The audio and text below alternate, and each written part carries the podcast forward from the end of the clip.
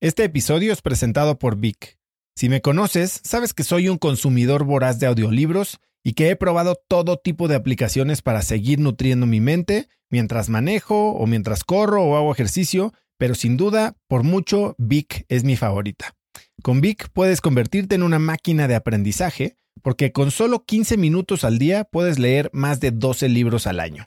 En Vic tienen más de 250 mil títulos y puedes escuchar resúmenes de bestsellers en menos de 15 minutos o libros completos, incluido mi libro Haz lo que importa, así como mis Vic originales como Cómo combatir el síndrome del impostor. Vic, por ser escucha de cracks, te regala 7 días de prueba y después contenido ilimitado por solo 167 pesos al mes en un pago anual de 1.999 pesos al suscribirte a Vic. Simplemente ve a cracks.la diagonal Vic. Vic se escribe B alta E E K. Una vez más, es cracks.la diagonal Vic. Este episodio es presentado por Hospital Ángeles Health System. Cada invitado con el que platico en el podcast me abre los ojos a nuevas tecnologías que están impactando de forma positiva la manera en que todos nosotros vivimos. Una de las áreas en las que el avance tecnológico está generando más impacto es en el área de la salud, especialmente con los avances en cirugía robótica que permiten intervenciones con menos sangrado, menos dolor, cicatrices más pequeñas y una recuperación mucho más rápida. Hospital Ángeles Health System tiene el programa de cirugía robótica más robusto en el sector privado en México. Cuenta con 13 robots Da Vinci, el más avanzado y versátil del mundo, y con el mayor número de médicos certificados en cirugía robótica, con la cantidad de horas necesarias para poder operar, ya que tiene el único centro de capacitación de cirugía robótica en todo el país. Este es el futuro de la cirugía. Si quieres conocer más sobre el programa de cirugía robótica de Hospital Ángeles Health System y ver el directorio de doctores, visita cracks.la diagonal ángeles. Una vez más, es cracks.la diagonal ángeles. Consulta a tu médico. Y no sé cuánto me habré demorado ni en qué condiciones habré llegado. Alcanzo a contestar, mi nombre es Millán Ludeña y soy del Ecuador. Me dice, me alegra que estés consciente. Te faltan 10 kilómetros. Has corrido 230 kilómetros. Solo te faltan 10. Vincula los 10 kilómetros a lo que quieras. En mi caso eran dos vueltas al parque y agradecerle a quien tengas que agradecerle. Fueron metros eternos, pequeños, brutales. Me permitió agradecerle a toda mi familia. Iba pensándolos, agradecerle a Dios. Y cuando pasé la línea, me di cuenta que no era tan larga como me dijeron, que no era tan difícil como la imaginé, solo era, y era bastante parecida a lo que pensaba cada día que estaba entrenando 5 kilómetros o 6 kilómetros. Y entonces cuando la paso digo, wow, parece que lo imposible no es tan imposible. Y allí empecé a faltarle el respeto a esa palabra.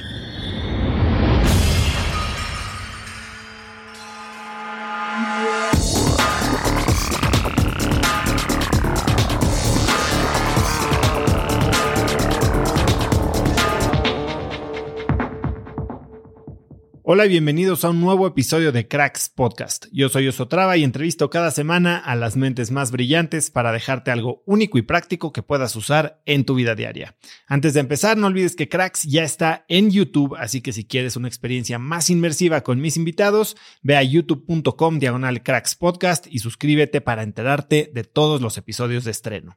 Hoy tengo como invitado a Millán Ludeña. Lo puedes encontrar en Instagram como arroba Millán Ludena. Millán es con doble WN.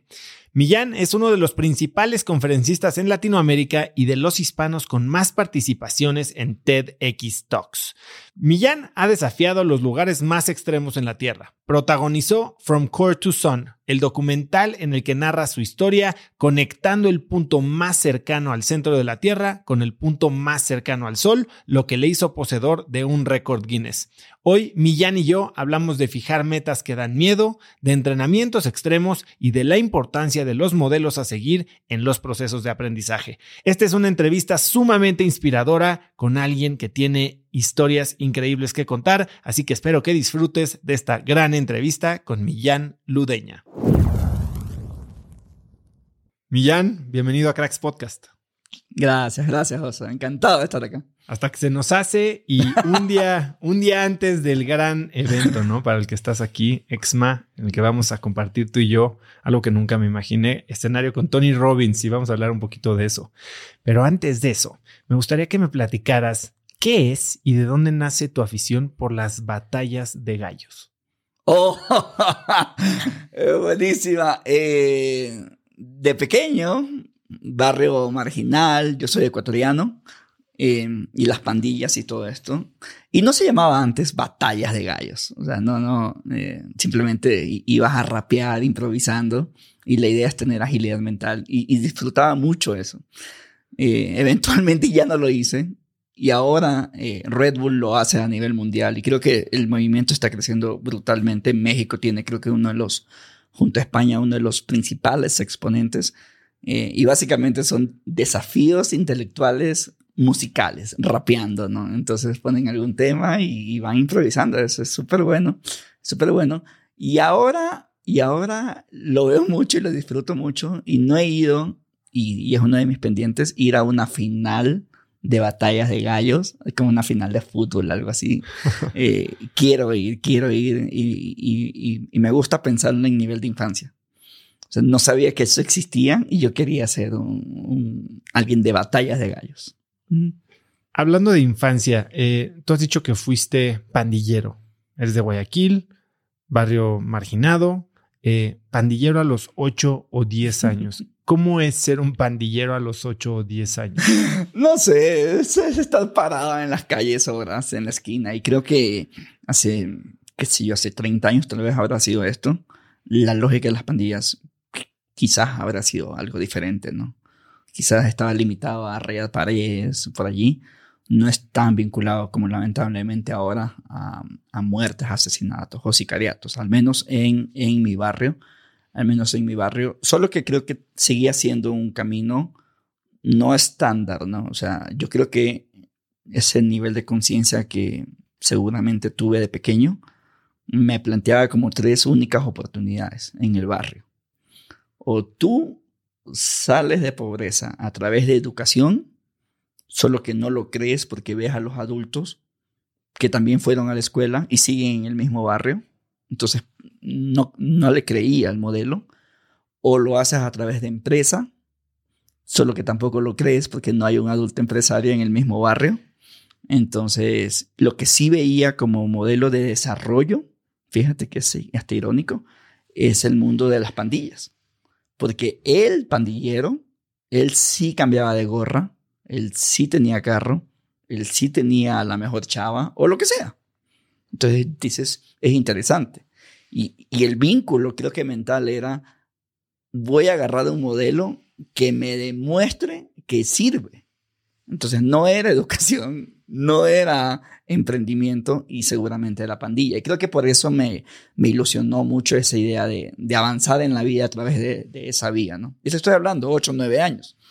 ¿Qué es eso? Es estar parado básicamente con ropa dos tallas más grandes que tú en la esquina y creo que eventualmente se van dando ciertos episodios en, en ese camino que, que creo que no me llegaron más que rayar paredes, ah, porque mi mamá se, se interpuso en el camino. Entonces, eh, yo creo que el país perdió un delincuente más desde ese día que mi mamá entró, me agarró de las mechas y me llevó a la casa. Creo que se asustó y dijo, eh, tengo que hacer algo realmente atrevido con educación. Y ahí creo que hicimos el primer gran cambio, el primer gran crack en nuestras vidas que resuelve sacarnos de educación fiscal y nos mete educación privada en el mismo barrio pobre, no, no, solo que quizás pagando 100 pesos o 50 o lo que sea, ya no estás en el modelo fiscal, o al menos estás intentando construir algo en la medida de lo posible. Cuéntame un poco más de cómo fue esta etapa de tu vida. Te saca tu mamá de la pandilla, te da educación privada. ¿Qué lecciones aprendiste de cómo actuaron tus papás, tus hermanos en esa época de tanta dificultad?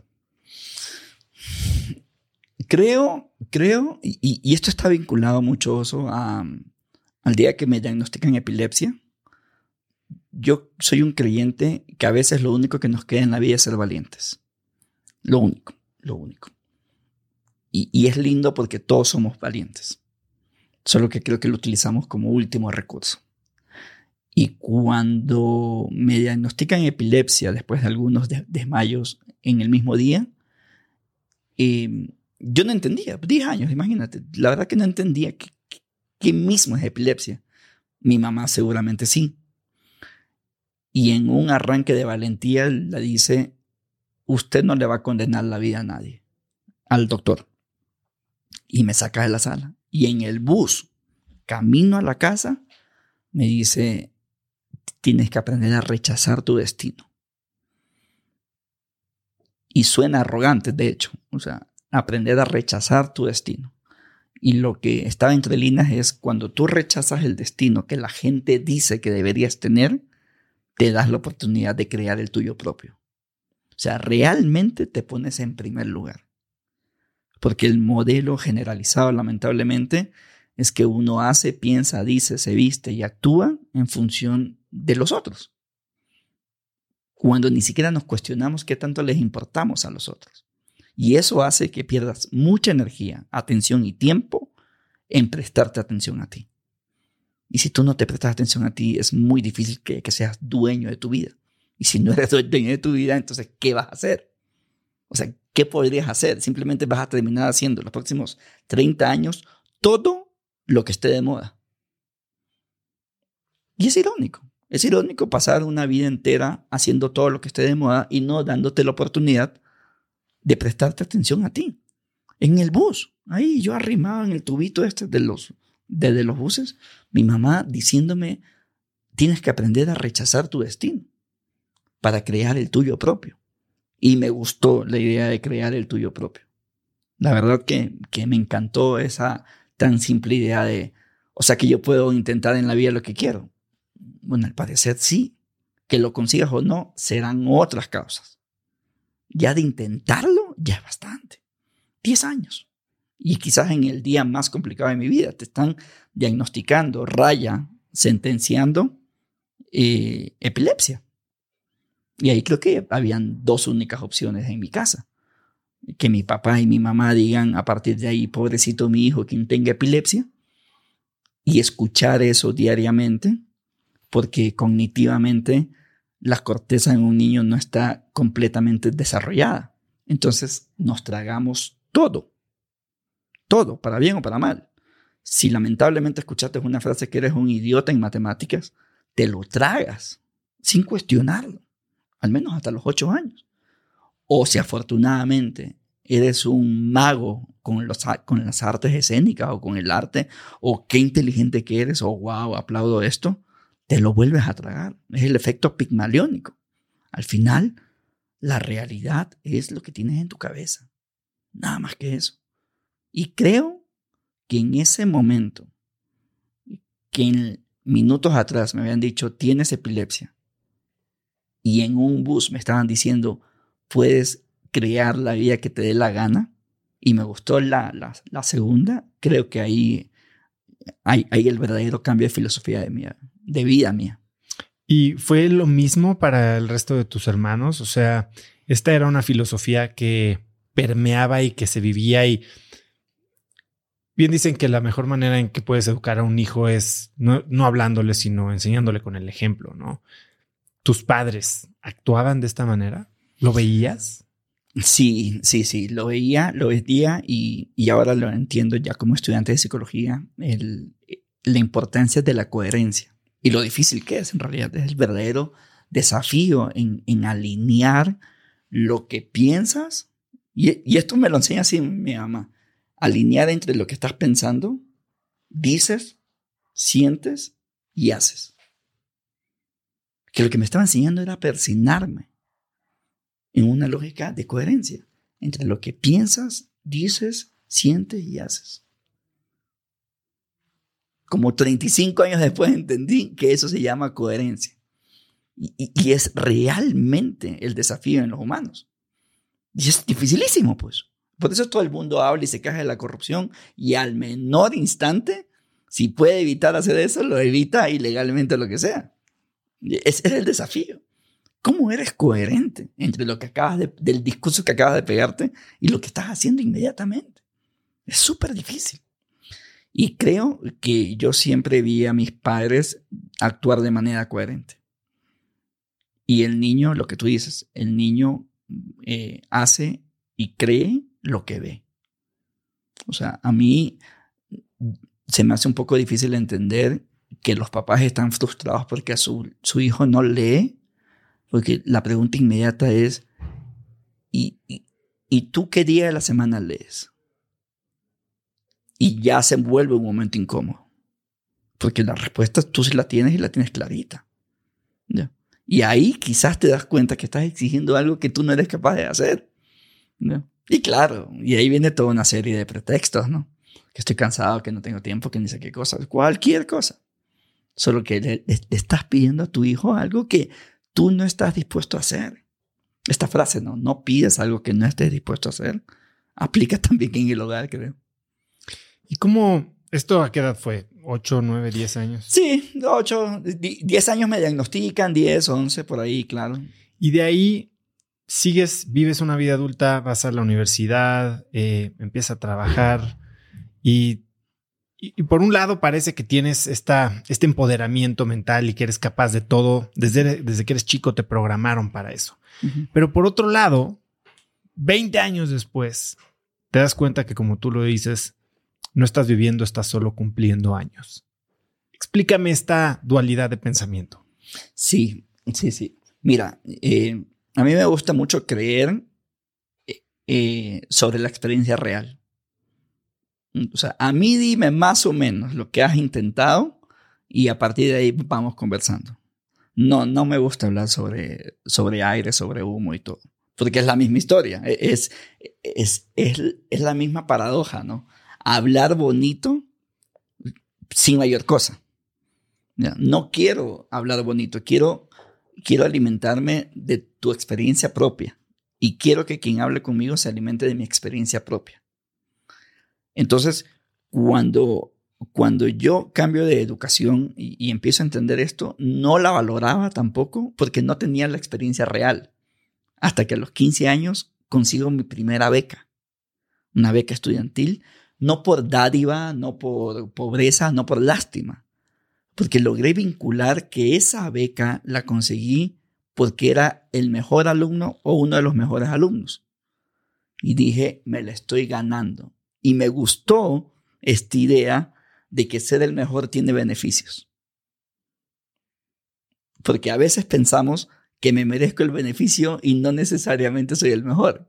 Y no cuadra, porque yo les pregunto a, mis amigos en, en, almuerzos y todo, de, cinco personas que, que admires, ¿ya? Y esas cinco seguramente son los mejores en lo que hacen.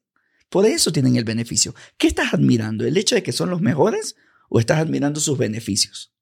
Porque si estás admirando sus beneficios, te estás brincando la parte de conectar que los tienen porque son los mejores. Y creo que esta cultura de pobreza hace que nos enfoquemos en el beneficio. Claro, es como cuando, es como cuando eh, yo, yo fui funcionario público, es como cuando llegas a un cargo, qué sé yo, ministro o secretario de Estado. ¿ya? El café que te van a ofrecer, se lo están ofreciendo no a ti, sino al puesto que estás ocupando. ¿Ya? Tú poco nada importas, es ese puesto eventualmente te vas a ir, vendrá otro secretario de Estado y le van a ofrecer el mismo café y le van a abrir la misma puerta al puesto. Y creo que le prestamos atención mucho al beneficio y no vinculamos que el beneficio viene porque fuiste el mejor. Si le pusiéramos atención al mejor, quizás nos gustaría ser el mejor. ¿Quiénes son cinco personas que tú admiras personalmente? Va cambiando cada vez, va, va cambiando. Eh, y que, eh, mi mamá creo que está entre las... Eh, siempre está en los, en los rankings. Mi papá también. Y de allí, dependiendo del momento en mi vida, cómo me siento y qué estoy buscando ahora mismo. Por ejemplo, esto de Robbins que hablabas. Yo hace cinco años resolví ser conferencista. Y, y estaba buscando quién es el mejor conferencista para tener esta especie de modelación Tú no puedes querer convertirte en el mejor si no sabes quién es el mejor. ¿Cómo lo modelas? De, de hecho, para tener tu propio diagnóstico, estoy aquí, me gustaría llegar allá y falta todo esto para tener ese plano allí. Entonces, cuando resuelvo ser conferencista, mm, me empiezo a preguntar quién es el mejor en mi país. Luego pregunté quién es el mejor en la región. Y luego pregunté quién es el mejor en el mundo. Y lo que estaba haciendo era marcando hitos. Entonces, eventualmente, en algún rato dices, ok, ya soy el mejor en mi país. Voy por el mejor en la región. Y así. Y cuando conocí a Robbins, eh, dije clarito, me acuerdo clarito. Dije, cuando lo vea en persona, o será porque tengo el dinero para pagar en primera fila, o ya lo veo en escenario. y estamos ahora de que pase la, segunda. Entonces, yo creo que Robbins últimamente ha sido una de estas cinco personas. Me gusta mucho. Estoy muy ilusionado también con Elon Musk en la línea, en, la línea de, de, llegar a explorar el espacio. Me parece como que, wow, independientemente a temas personales y todo, al final uno elige lo que quiera admirar de las personas. Lo, pasa, no, nos pasa lo mismo con los ancestros. Uno elige los genes que queremos expresar. Hemos escuchado historias de nuestros abuelos, buenas, malas, horribles, espantosas, muy bonitas, motivadoras y todo. Todas esas llegaron y uno elige los genes que quiere expresar. Ahora, cuando te das cuenta que llega este momento en el que no estás sintiendo que le estás exprimiendo a la vida todo lo que podrías exprimirle, ¿qué decisiones tomas? ¿Cómo, cómo volteas que entiendo que cuando empezaste a correr tenías 33 años. Sí, 32, 33. ¿En qué momento, a ver, supongo que como todo, a la gente empieza a hacerlo como un hobby. Eh, ¿En qué momento se vuelve esta salida? No sé si una salida, pero ¿en qué momento se vuelve lo que te da lo que, lo que sientes que le falta a tu vida? Buenísima. esto fue una de las conclusiones de mi psicóloga. Decía, el modelo que desarrollaste internamente fue un modelo de... Esto fue años después, quiero suponer. Esto fue años después, sí. Y decía, siempre trabajaste buscando algo. Y era lo que le daba el norte. Entonces, siempre estaba atrás de algo, siempre estaba atrás de algo. Y no me gusta estar eh, sabiendo que no estoy persiguiendo algo. No, no me gusta, no, no. Eh, y es un modelo que, que, se ha venido desarrollando, desarrollando, desarrollando. Y quizás por eso, eh, desde que me, me voy a ir años atrás, ¿no? Entonces, conseguir la beca, estaba persiguiendo una beca. Luego, cuando termino el colegio y quiero ir a la universidad, también resuelvo, quiero ir a la mejor universidad de agricultura en el mundo. Sí, lejana, muy cara, inaccesible, casi imposible. Eso. Solo que me da plenitud saber que estoy persiguiendo algo y puntual. Y puntual. Cuando consigo eso, voy a hacer mi MBA, la misma historia. Entonces, siempre estaba como enganchado con algo y eso le da sentido de existencia. Te quiero interrumpir antes de que sigas con esta historia para entender. Mucha gente vive en este constante perseguir de algo, ¿no? Y incluso ni siquiera con metas, sino con hasta placer. El hedonismo, existe este concepto de adaptación hedónica, ¿no? Algo que era muy bueno ayer, hoy ya es más o menos y necesitas algo más intenso, más caro, más bonito, eh, más grande para satisfacer esa misma emoción.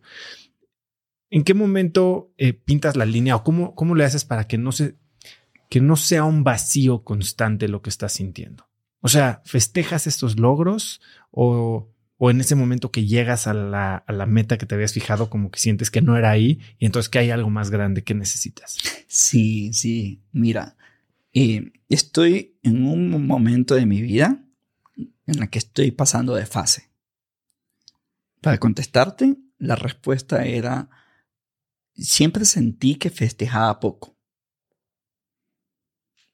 Y la historia que me contaba era me gustan dos momentos específicos cuando tomo un reto. El primero, y seguramente te ha pasado, ¿no? Cuando llevas como meses pensando algo y le vas dando vueltas, no se los contaba a nadie, Y en algún rato hace crack. Y le dices a tu amigo, lo voy a hacer.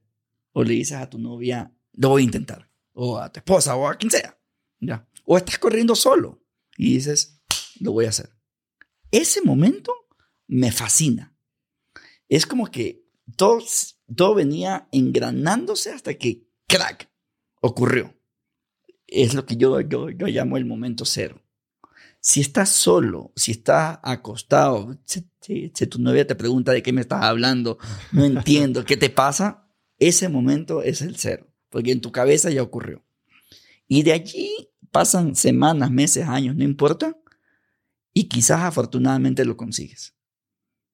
Y cuando lo consigo, yo siento que he dado un ciclo entero. Llego al punto porque la emoción es, muy parecida.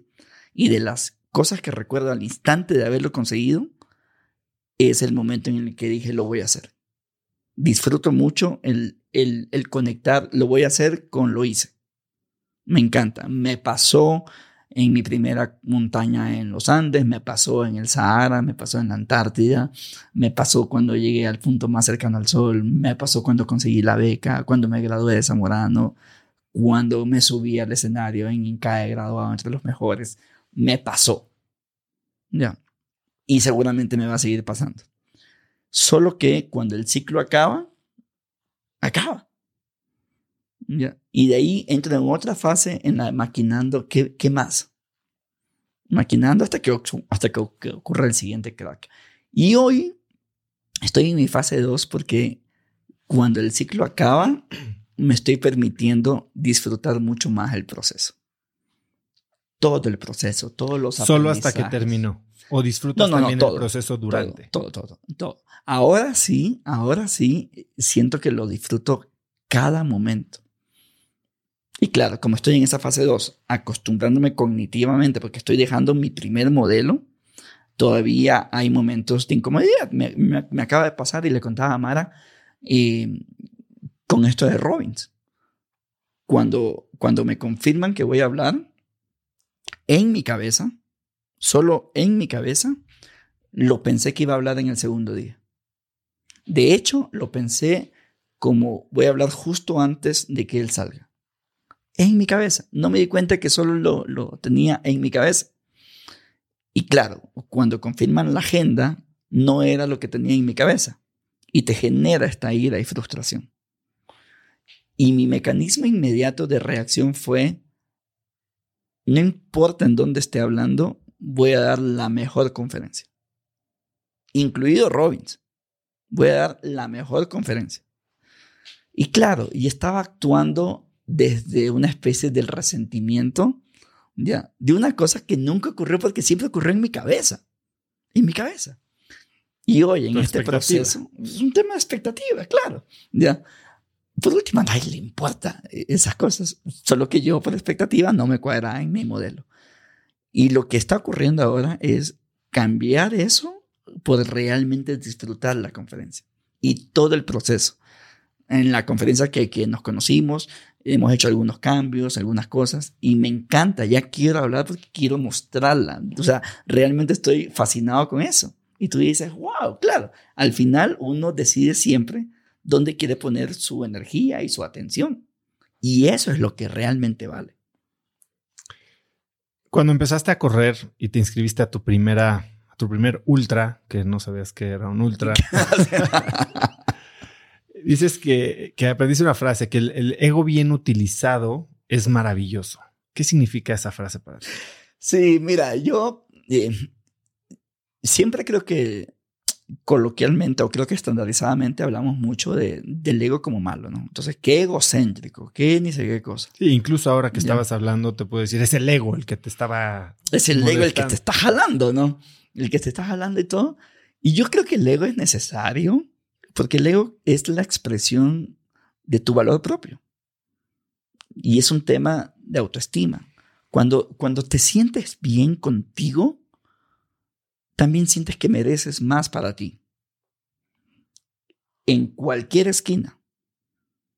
Por eso quizás a veces aceptamos comportamientos y cosas que pensamos que nos, merece, que nos merecemos por una desactualización a nuestra autoestima. Entonces, ¿cómo sentirme bien conmigo? Creo yo que es esta expresión de tener mi ego y mi autoestima actualizada. Háblame un poco más de esto que acabas de decir. Aceptamos cosas por una desactualización de nuestra autoestima. Claro, lo, lo, eh, es interesante que estemos al día en el celular. Todas nuestras aplicaciones están actualizadas. Y tú te preguntas, o yo pregunto, ¿no? ¿Por qué actualizas el sistema? Y la respuesta seguramente es, no, porque ya está muy lento. O no, pues ya hay una actualización, por eso hay una actualización nueva, por eso lo voy a actualizar. ¿Ya? ¿Y qué tiene esa nueva actualización? La verdad es que no he chequeado, solo que supongo que si está actualizada es mejor. Si eso ya lo compramos, valdría la pena decir, ¿hace cuánto que no actualizas tu sistema? Y ahí viene toda la pregunta. ¿Y por qué debería actualizarlo? Porque toda actualización es buena, me lo acabas de contestar hace un minuto. Valdría la pena actualizar la cosa. Y allí es cuando empezamos a preguntarnos, si yo quisiera valorar mi nivel de autoestima del 0 al 10, más o menos por dónde ando, sin importar si es respuesta o mala. Si me contestas 2, hay una oportunidad para 8. Y si me contestas 8, seguramente hay una oportunidad para 2. Y si me contestas 10, ya. Creo que la siguiente pregunta que pondría en la mesa es, ¿qué tan feliz te sientes? Porque en teoría debería ser 10. Entonces, es genial saber que siempre hay una oportunidad de mejora y de actualización. Por eso creo que el ego es importante. ¿Y cómo jugó tu ego en tu primera carrera? Ah, está, esa es buenísima. Yo ya corría, a ver, yo corría, mm, te estoy hablando hace 10 años tal vez, yo corría un kilómetro, kilómetro y medio quizás, hasta ahí. Eh, me cambio a Quito una ciudad bastante alta, 2800. Acá estamos en 2400. 2000, 2000 metros. 2000. Bueno, 2800, eh, alta y todo. Yo vengo de la costa y un día por andar con la boca abierta, básicamente viendo las montañas alrededor, llegué a correr 4 kilómetros. Me emociono y digo, si ya corro 4, estoy listo para mi primera carrera de montaña. Voy a una tienda a inscribirme. Y esta carrera tenía categorías 10, 20, 50 y 80. Yo corría 4. Y lo normal podría ser pi de 10. Y en mi cabeza estás haciendo 2.5 veces más que lo que ya estás haciendo. Esto sí es un desafío. Así que dame una de 10. Y el tipo me dice 10 está lleno. Y te ha pasado, seguramente quienes nos están escuchando ahora, que tú vas a una tienda a comprar algo, lo quieres, también sabes cuánto tienes en la cartera, no te alcanza, no es lo correcto, sales de la tienda, dos pasos después dices, a la chingada. Me lo compro porque me lo merezco. y te vuelves a meter, sacas esa tarjeta y listo, porque te lo mereces, porque tú eres el centro del planeta y por eso has trabajado tanto. Y cualquier discurso de eso. Hice lo mismo. Yo salí de esa tienda con mis 10 kilómetros negados, entro y le digo, dame una de 20 entonces. El tipo me vuelve a tumbar la historia y me dice, 10 y 20 están llenos.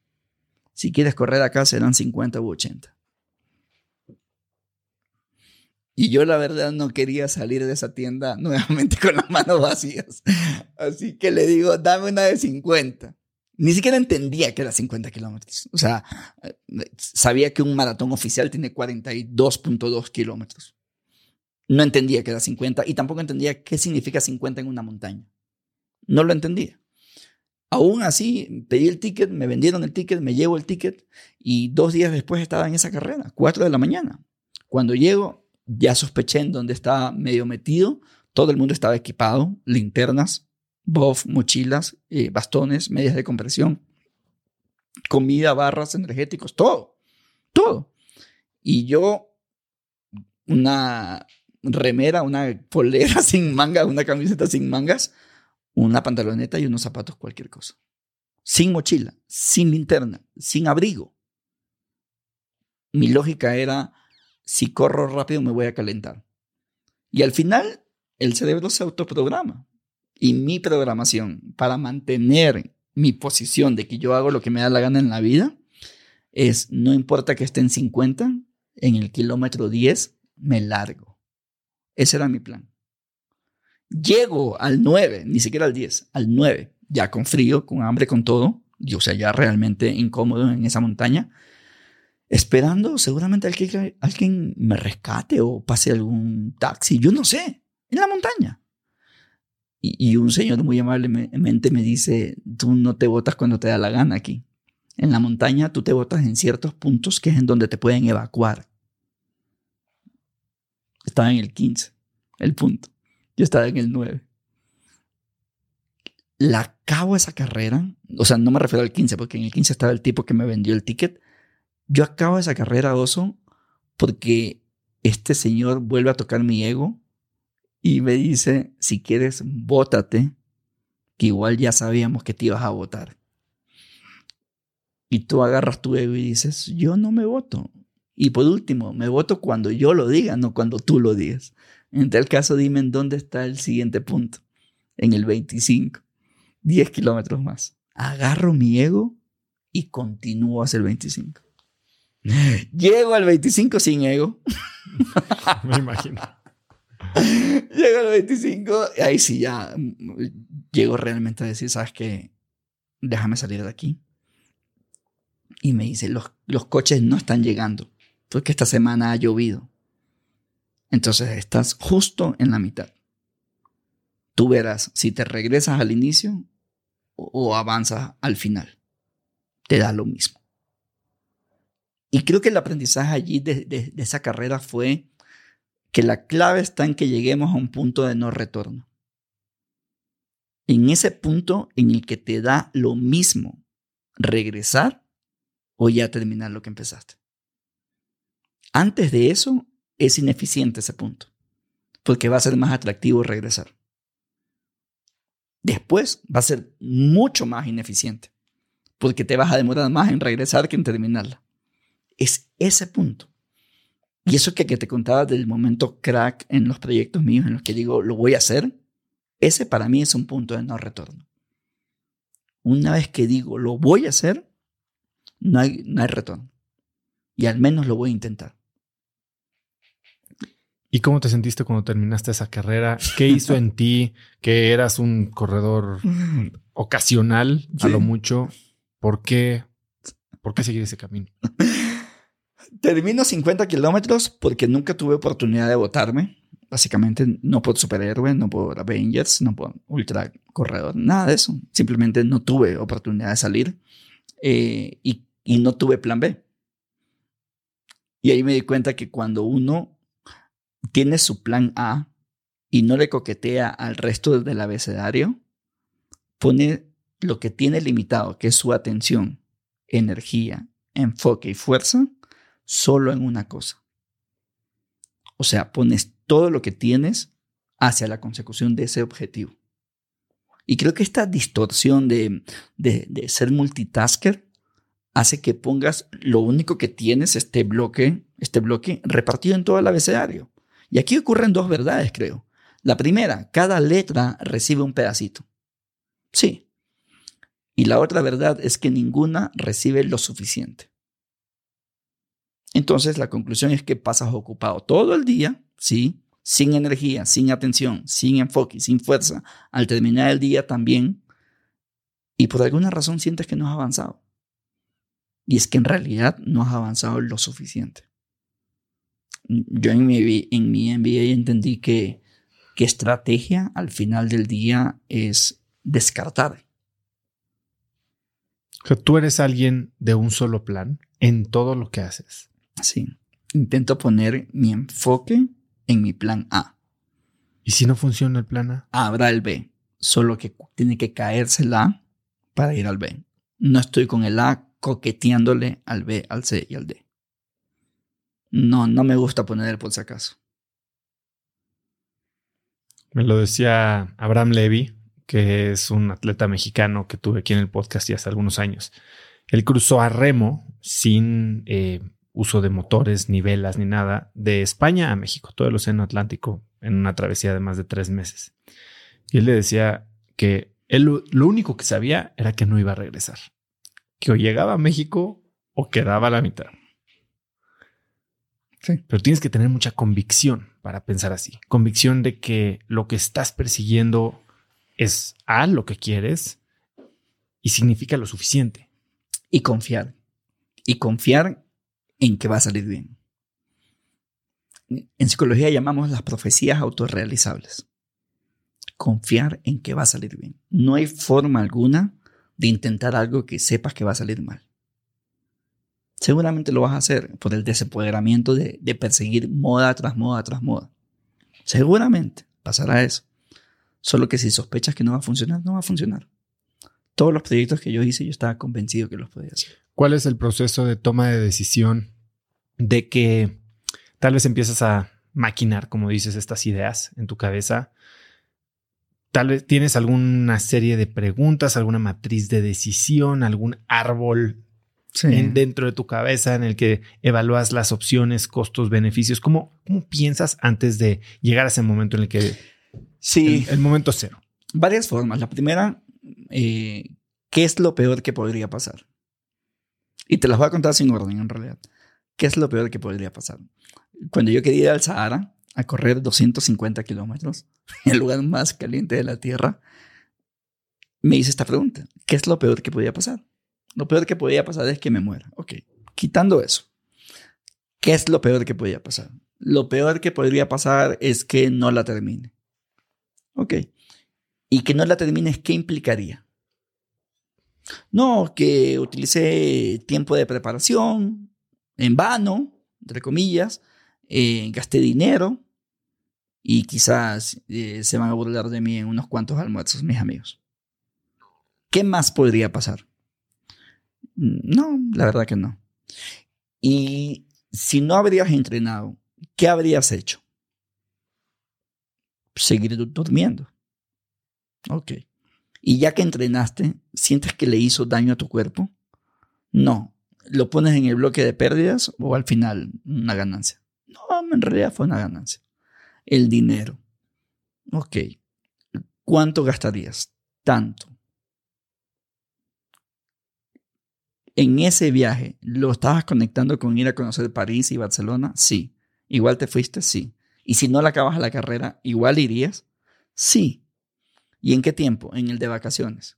Y si no hubieses ido al Sahara, en vacaciones, ¿a dónde te habrías ido? A Barcelona y a París. Entonces te da lo mismo. Sí.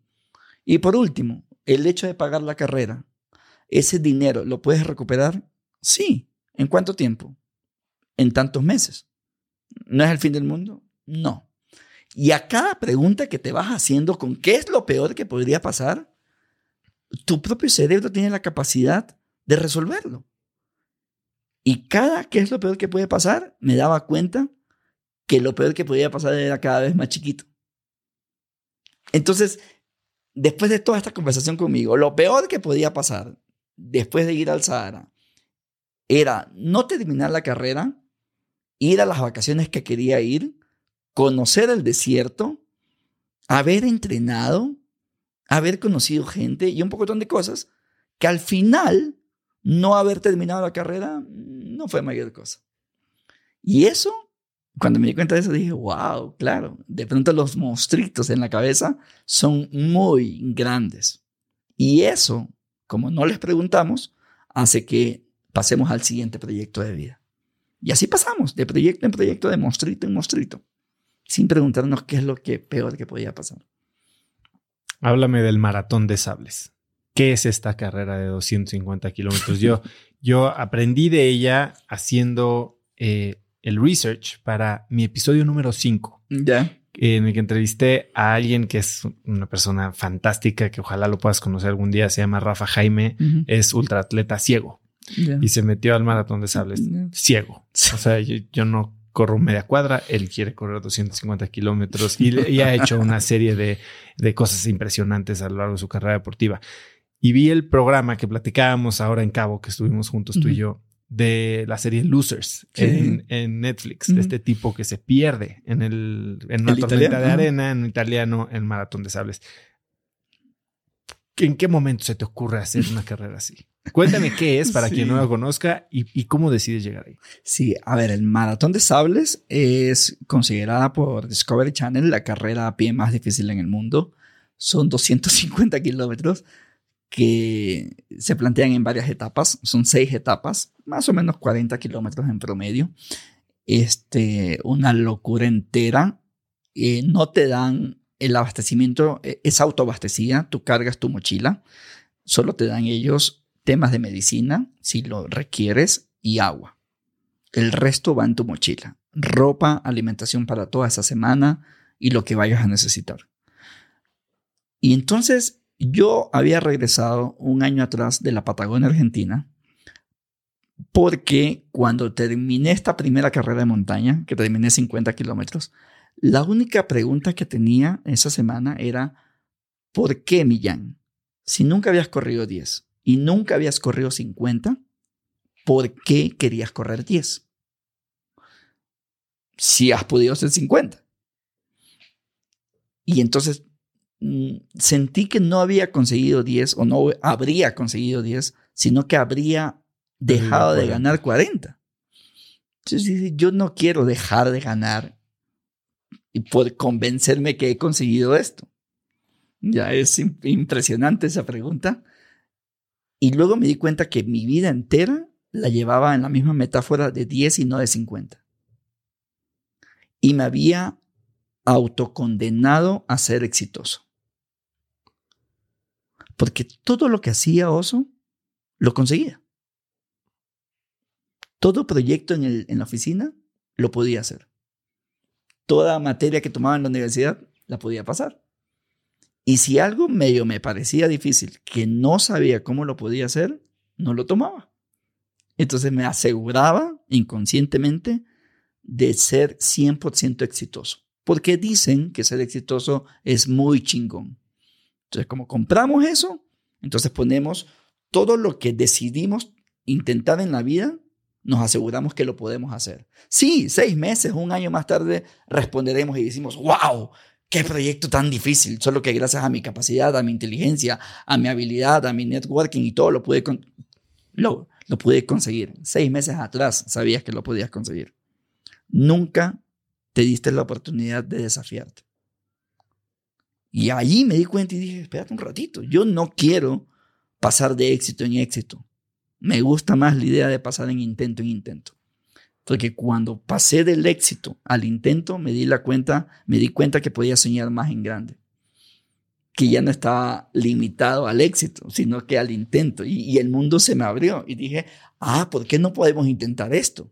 Y también me permití no maltratarme con el no éxito. Si es un intento, puede ser la posibilidad de que no salga la primera. De, de hecho, lo que ya empezaba a leer y todo, me daba cuenta que estos grandes proyectos que admiraba en la vida no fueron a la primera, ni fueron de microondas, ni fueron eh, inmediatos. Y dije, yo quiero más levantarme sabiendo que estoy intentando algo grande, porque ya es un intento. Tú no vuelvas a ser Millán Ludeña en tu vida, nada que no te asuste. Esa fue la frase que dije frente al mar y no estaba nadie ahí. Regreso a la coherencia. Apenas me encontré con un primer proyecto que me asustaba, pude haber elegido tomarlo o no. Si no lo tomaba, seguía en la incoherencia. Y me encuentro, y me encuentro la maratón de sables. 250 kilómetros en el lugar más caliente de la Tierra y es considerada la carrera más difícil en el mundo. ¿Te asusta o no? Por supuesto, listo, nos fuimos. Y por eso tomo el proyecto. Ni siquiera para, para acabarla. O sea, yo solamente quería disfrutar hacer la carrera más difícil en el mundo. En algún rato me hace clic la cabeza, crack, y digo, lo voy, me voy a empezar a preparar. Y me demoré ocho meses en prepararme, que para caso práctico para el Sahara es muy poco tiempo es una carrera realmente difícil. Es lo que se prepara una gente para un maratón. Es lo que la gente utiliza un maratón, claro. Ya, entonces, imagínate, y, yo soy ingeniero, entonces mi, mi, mente de ingeniero empezó a trabajar en detalles, en detalles absolutos. Porque puse mi energía en ser eficiente. Háblame de la ciencia de tu entrenamiento. Sí, puse mi energía en, en ser eficiente. Yo la pregunta que, me hice fue esta. ¿Cómo compenso mi no rendimiento deportivo? sea, ¿cómo compenso eso? ¿Ya? Este, y dije, lo voy a compensar a través de ingeniería. Entonces, entre menos peso cargue, será menos, menos peso como tal en, la, en la metáfora explícita aquí.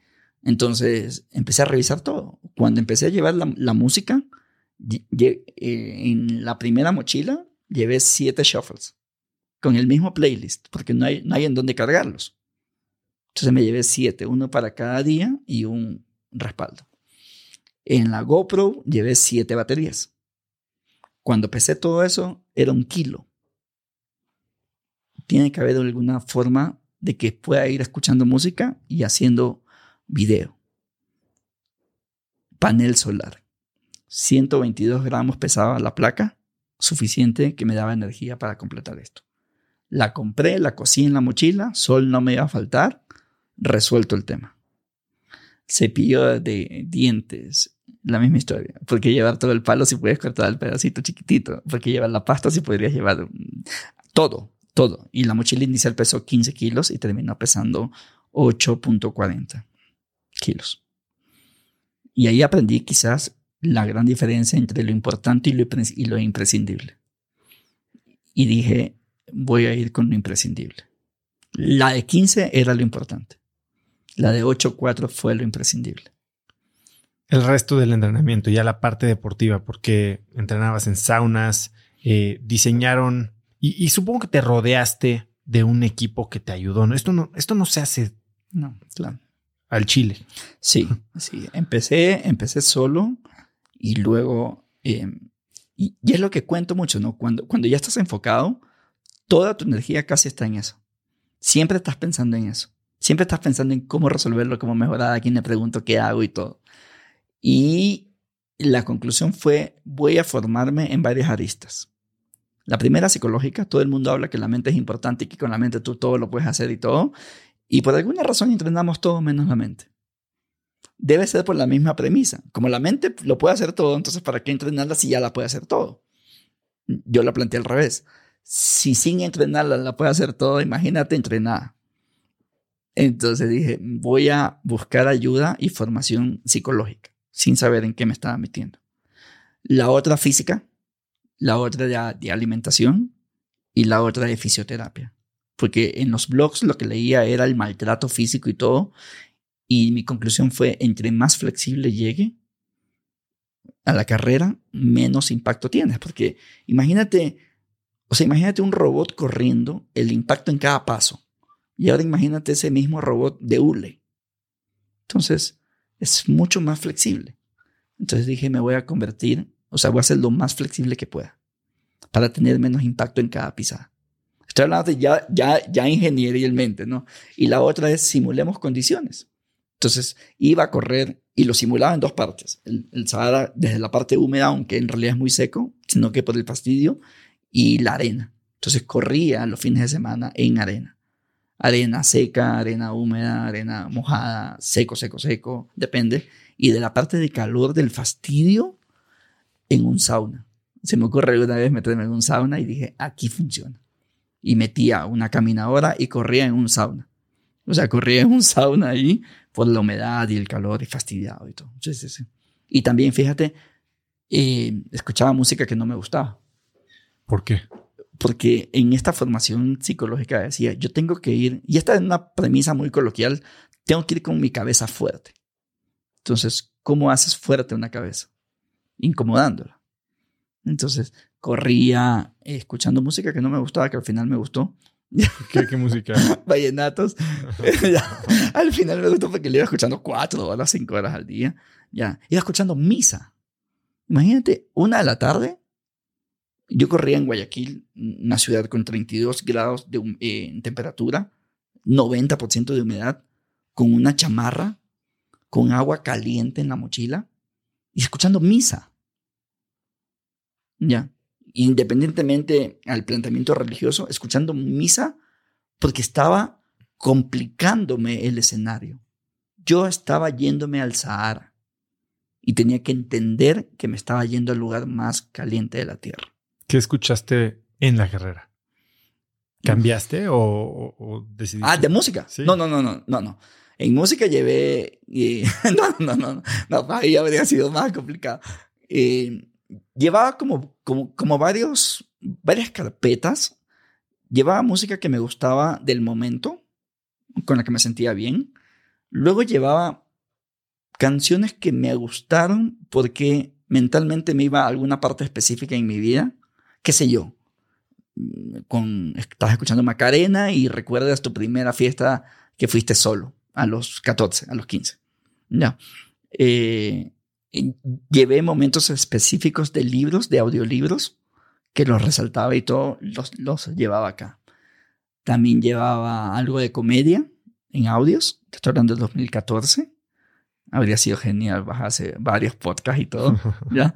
Este, y también llevaba momentos que sentía orgullo orgullo y, emoción, qué sé yo. Por ejemplo, me llevé el partido contra Uruguay, el partido de fútbol contra Uruguay cuando clasificamos a nuestro primer mundial.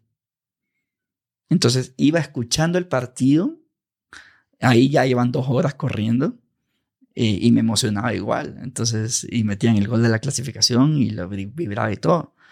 Me llevé todo el relato de nuestra primera medalla de oro de, que la consigue Jefferson Pérez en marcha, 21 kilómetros, esas dos horas y pico, me las llevé relatadas. Entonces, realmente me llevé historias de mi orgullo ecuatoriano que, que me motivaban, ¿no? Es decir, ellos lo consiguieron y yo lo estoy consiguiendo. ¿Y este trabajo psicológico, en qué consistía? ¿Qué tipo de conversaciones tenías con tu terapeuta? ¿Eran ejercicios? Sí, sí, era... Eh, todo esto lo que te acabo de contar es, es temas míos, es decir, esto puede funcionar, al final funcionó y por eso cada vez lo hago mejor.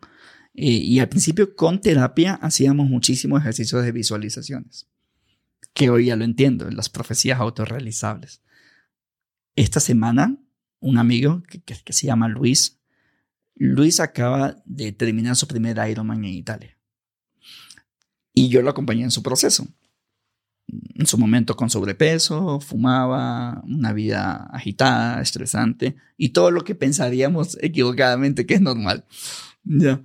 Eh, en algún rato decide empezar a mover su cuerpo, se emociona, empieza a avanzar en este camino, le detectan cáncer, pierde un riñón y en lugar de bajonearse dice es el momento para ir al siguiente nivel y decide hacer un Ironman completo, que es el que acaba de hacer el domingo. Entonces, y me dice, solo quisiera que me ayudes acompañándome en el proceso. Entonces, y lo hice con muchísimo gusto. Y una de las preguntas que le hice en su momento fue, ¿cómo vas a llegar? Entonces me decía, ¿cómo, que, ¿cómo vas a llegar? ¿Cómo vas a llegar a la meta?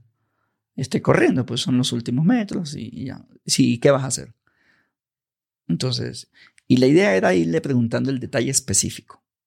O sea, esa última línea, ¿la vas a pasar con la izquierda o con la derecha? ¿Vas a levantar la mano o no vas a levantar la mano? 50 metros antes, alguna gente pasa tocándole, la gente a las que están a, los lados, hay gente que baja y pasa caminando, hay gente que ve al cielo y le agradece a Dios o a su familia, lo que sea. ¿Tú cómo lo vas a hacer? No, yo voy a levantar los brazos. ¿Cómo? Así, pues, ¿cómo? muéstramelo. Y lo que estábamos haciendo, porque hoy ya lo entiendo, es entre más elementos le das a tu cerebro, más real estás haciéndolo. O sea, lo que vas a hacer es más real. Yo sabía, yo sabía, Oso, en la Antártida con qué pie iba a pasar. Yo sabía, yo sabía en dónde iba a estar mi mano izquierda o derecha en ese momento. O sea, lo había visto tantas veces que cuando lo pasé, no logré diferenciar si era real o mentira y ahora lo entiendo. El cerebro no diferencia lo real de lo irreal. Entonces, si no diferencia, todo eso irreal que todavía no existe, agarra esa oportunidad magnífica de crearla. De, de crearla. Yo sabía, fíjate esto, esto acabo de recordarlo ahora mismo. Yo sabía dónde iba a estar cuando iba a abrir el sobre de la carta de aceptación de Zamorano. Llegó la carta y estaba en ese sitio. sentado en la cama, con los pies levantados ahí en la madera. No había nadie, me encerré ahí, abrí la carta y todo. Ahora que te estoy contando, recuerdo el sonido de cómo se rompe el sobre. Ocurre. Y lo lindo es que ocurre antes de lo que ocurre. El Sahara te dejó varias, varias lecciones, varios aprendizajes. Eh, entiendo que aprendiste algo muy valioso de una competidora francesa. Sí. Día 4. Eh, yo había planteado el Sahara en seis días. Cada día para mí era una carrera. Y, es, y cada día lo había partido en seis bolsas. Entonces, cada vez que comía, había llevado seis bolsas, en cada bolsa seis bolsas pequeñas, con números inmensos, uno, dos, tres, cuatro, cinco, seis. Porque dije, cada vez voy a estar más cansado. Entonces, tengo que hacerle la vida fácil a mi cerebro. Números muy grandes, uno, dos, tres, cuatro, cinco, seis. Y el gran logro inicial era llegar a la mitad de la carrera. Al día, al momento de no hay vuelta atrás. Para mí era importantísimo llegar al no hay vuelta atrás. Y eso lo iba a premiar comiéndome algo que ineficientemente era, era más pesado, que no lo necesitaba para la carrera, solo que me daba una ganancia personal. ¿Qué era? Atún.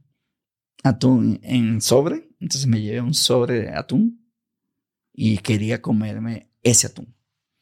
De hecho, fui a la empresa que vendía ese atún antes de ir al Sahara y le digo, Nadie se ha comido un atún en el desierto y no creo que pase. Yo lo voy a hacer buscando auspicios.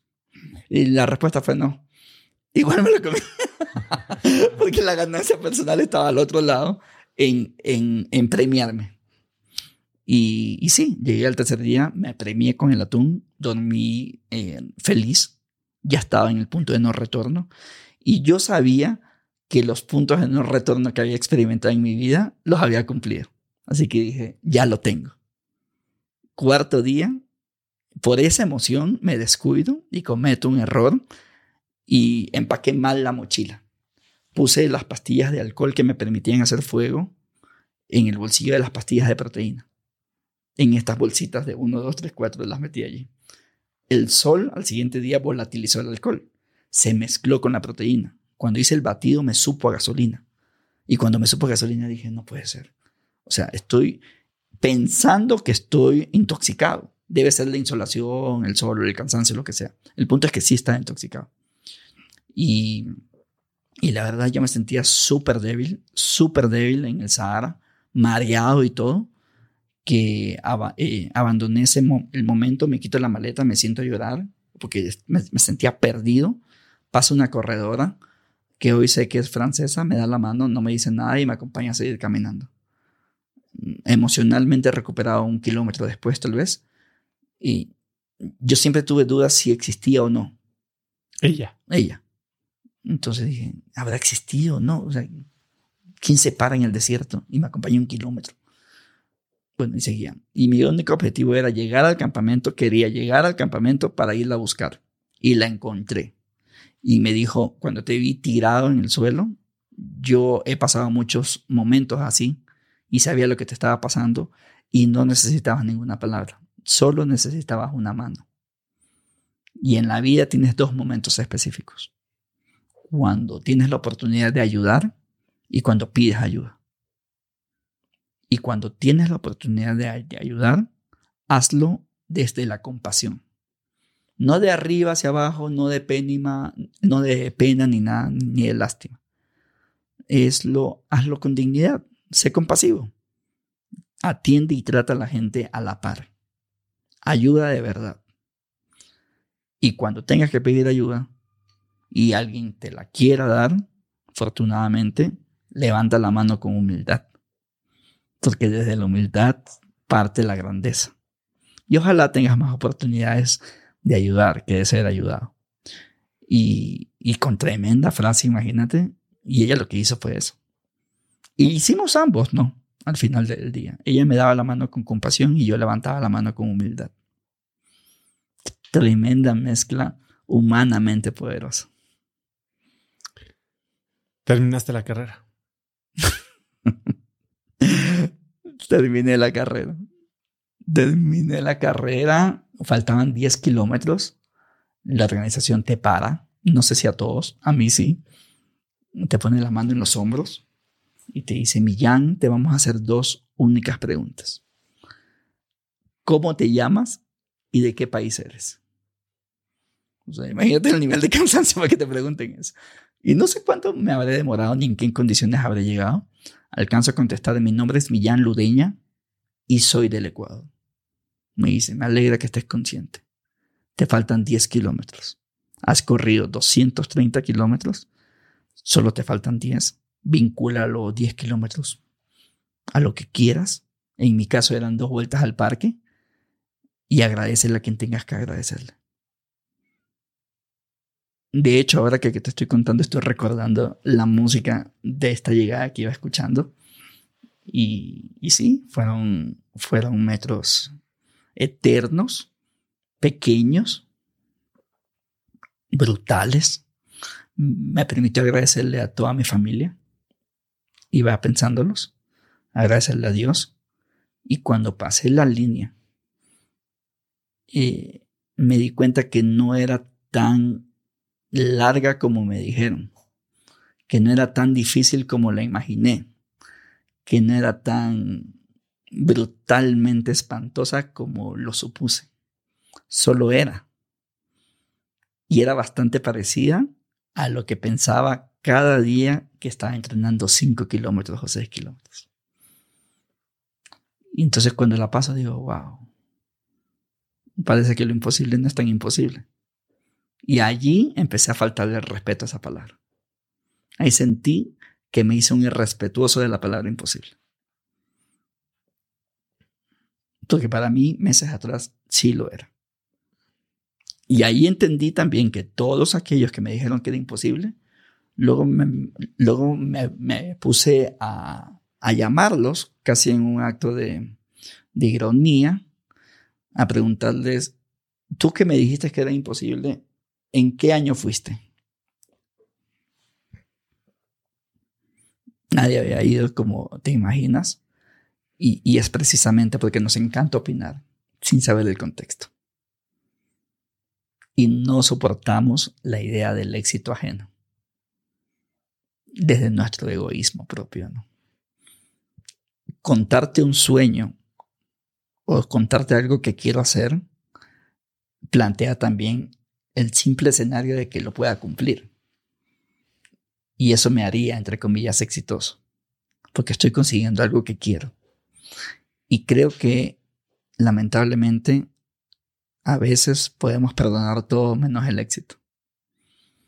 Y la única forma de no sentir coraje futuro hacia ti es convenciéndote de que no lo intentes.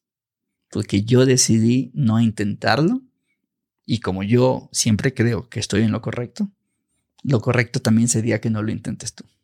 Sí, este es algo que tú como psicólogo debes de conocer, disonancia cognitiva.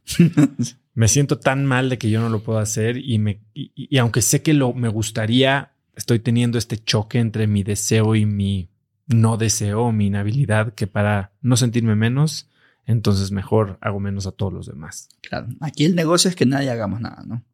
¿Pero por qué? Porque yo estoy haciendo nada. Porque, y aquí es, es, este pedazo es importantísimo. ¿Y por qué es importante echarle cabeza con quién nos estamos reuniendo? Porque si yo estuviera haciendo algo, el negocio es que todos estemos haciendo algo. Claro. Revisa seriamente, revisa seriamente cada vez, la próxima vez que planteemos un proyecto, un sueño, algo ambicioso, revisa la respuesta. Porque es eso. Si yo estoy haciendo nada, el negocio es que todos a mi alrededor estén haciendo nada. Y cualquiera aquel que se atreva a intentar algo o queda expulsado de nosotros, ¿no? o hacemos, ponemos toda nuestra inteligencia para convencerte que no tiene sentido. Se le corta la cabeza al tulipán. Se le corta la cabeza al tulipán, claro. En cambio, si yo estuviera persiguiendo algo y tú llegas al café a contarme que vas a perseguir algo, me encantaría, porque ya no estoy solo. Es loquísimo. Y del calor saltaste al frío, 100 kilómetros en el lugar más frío de la Tierra. La misma historia, ¿no? Regreso del, del Sahara, me sentía Rambo, la verdad. Había acabado la carrera más difícil, imagínate, sin ser un corredor a tiempo completo. Y, y como el ciclo se cerró, estaba maquinando qué más. Y en alguno de esos momentos pasa, ¿qué pasaría si corres en el más, en el más frío ahora? Y la pregunta fue inmediata, ¿dónde está el punto más frío de la Tierra? No lo sabía, sospechaba que estaba en uno de los dos polos. Y luego me doy cuenta que estaba en, la Antártida. El desafío, 100 kilómetros a, 30 a 36 grados bajo cero, sin parar. 100 kilómetros. 100 kilómetros. El desafío era clarito y básicamente aquí no es por etapas, aquí es un solo día. Eh, porque si paras te congelas y si te congelas te mueres. En la, en la Antártida no hay, no hay hospitales, no hay aeropuertos, no hay nada. Es el sitio más inhóspito del planeta. No hay hora, no hay, nada, es una locura. Y, y aplico y por alguna razón me aceptan. 11 personas ese año. Una mujer de Singapur, nueve vikingos y yo. Rusos, nórdicos. y entonces empiezo a entrenar en Ecuador. ¿Qué diferencia de tu entrenamiento para el Sahara a tu entrenamiento? Todo. Por ejemplo, en, el Sahara sabíamos que eh, iba a ir con la menor cantidad de grasa posible porque la grasa genera calor. Entonces necesitaba ser muy eficiente en, en mi autorregulación térmica.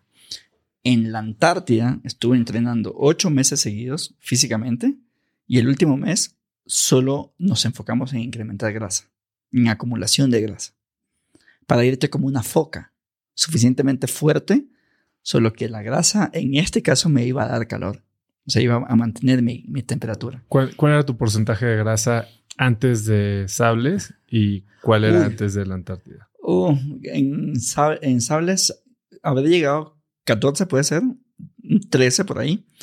Sí, puede ser. Y en, no, acá sí fue 27, 28, claro, claro, mucho más, mucha más grasa.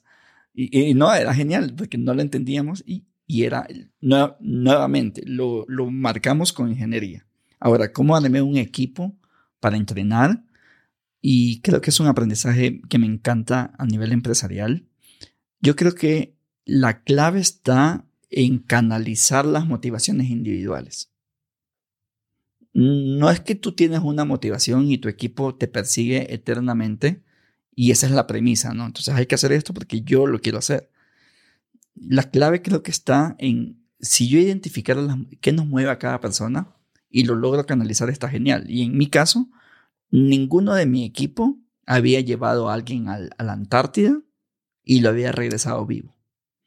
Entonces, el, entrenador seguramente empezó a leer mucho más de entrenamiento físico para condiciones extremas, bajo cero, temas de alimentación, psicología y todo. O sea, cada persona dedicó más tiempo por apasionamiento a su desafío profesional.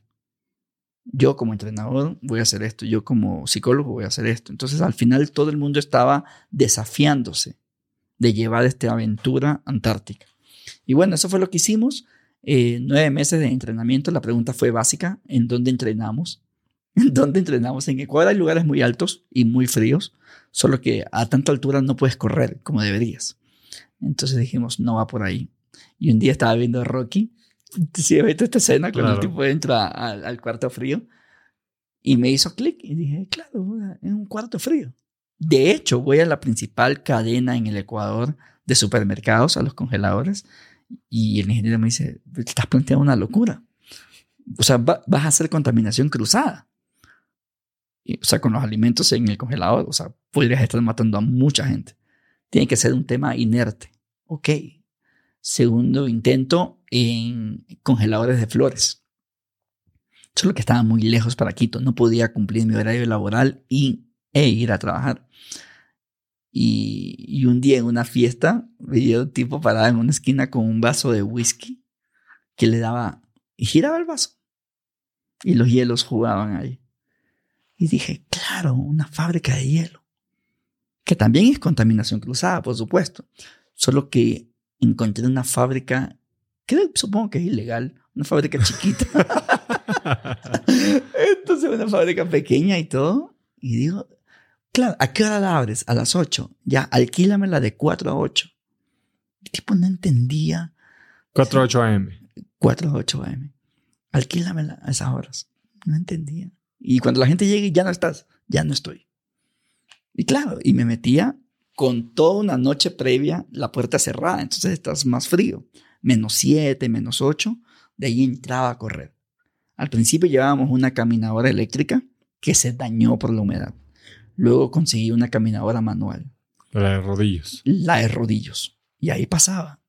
Compré un pedazo de tela y lo colgábamos como colgar un... en, donde proyectas. ¿ya? Entonces era un pedazo de tela ahí. Y yo corría frente al pedazo de tela. Y lo único que veía era blanco. ¿Por qué el pedazo de tela? Porque estaba simulando las condiciones. Ya me había funcionado en el Sahara, ya me había funcionado en el Sahara simular las condiciones y acá dije, voy a mejorarlo.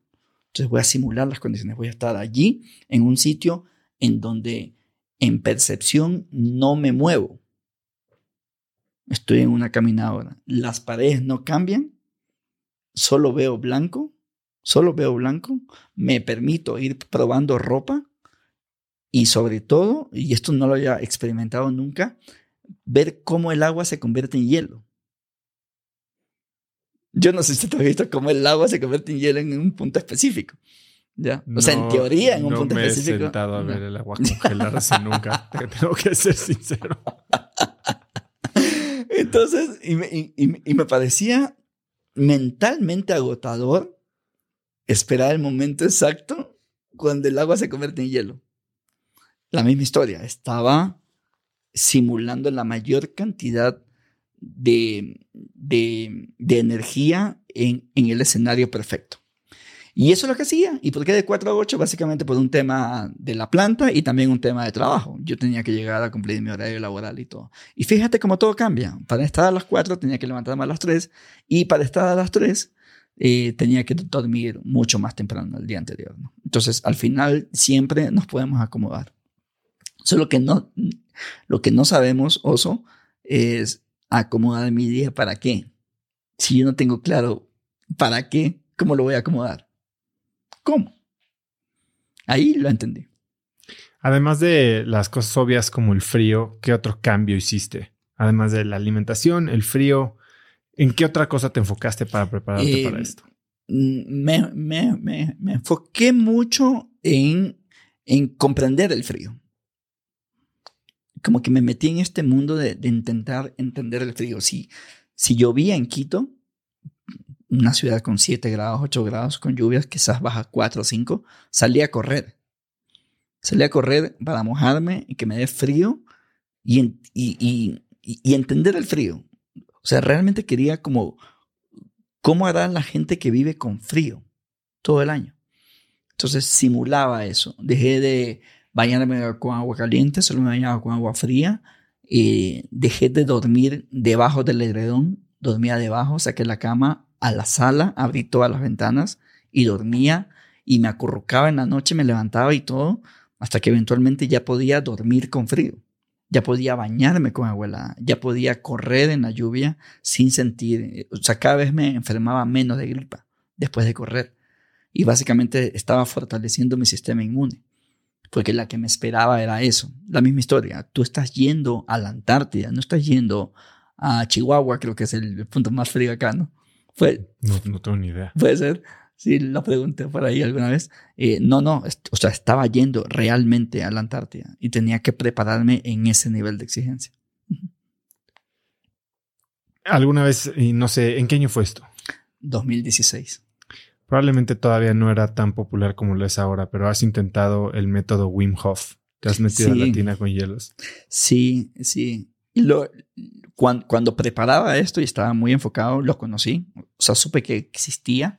Quise hacer el programa, no me alcanzaba el dinero, entonces ya no, ya no pude. Eh, y sí, sí, sí, sí, estuve, estuve como unos, lo descubrí creo que faltando unos seis meses quería hacer. Creo que costaba 8 mil dólares, no me acuerdo bien en ese momento. Y sí, está, estaba dispuesto a irme a formar en eso y todo. Dices, a ver, tú sigues trabajando y dices que ibas por patrocinadores, estás haciendo estos viajes que en sí solo son expediciones que suenan carísimas. ¿Cómo estabas financiando esto? También fue un proceso. Al principio, al principio, bueno, esta primera carrera era un hobby, lo pagué yo, ya. La segunda carrera que ya fue a la Patagonia Argentina, a correr 160 kilómetros. El proyecto habrá costado unos 1.800 en total. Y un amigo me auspició con 100 dólares y me dice, te doy 100 dólares y te brandeas todito. Entonces, ¿sabes qué? Dame esos 100 dólares y me brandeo todo. Ya, chéverísimo. Resuelto el tema. Ah, Sahara costó 14 mil. 14 mil. Logré conseguir levantar financiamiento por 10 mil y 4 mil los puse de mi bolsillo. Antártida costó 25 mil.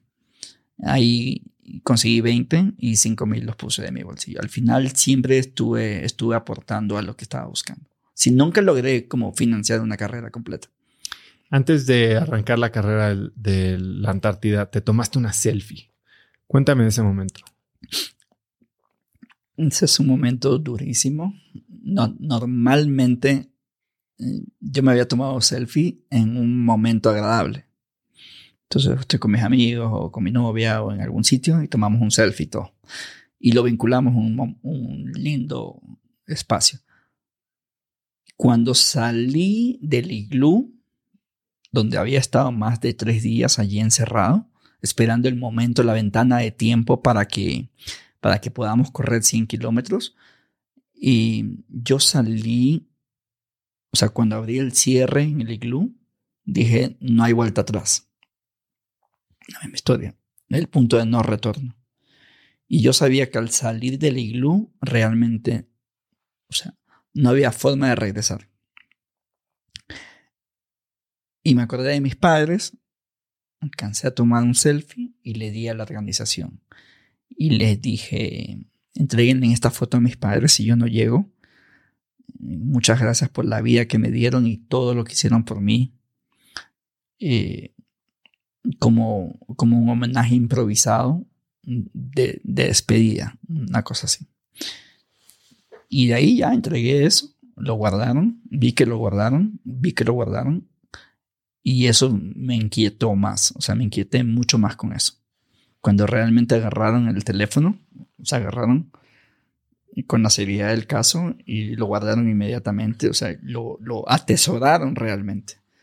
Entonces dije, o sea, ellos sí lo están considerando como, como una, opción. Claro.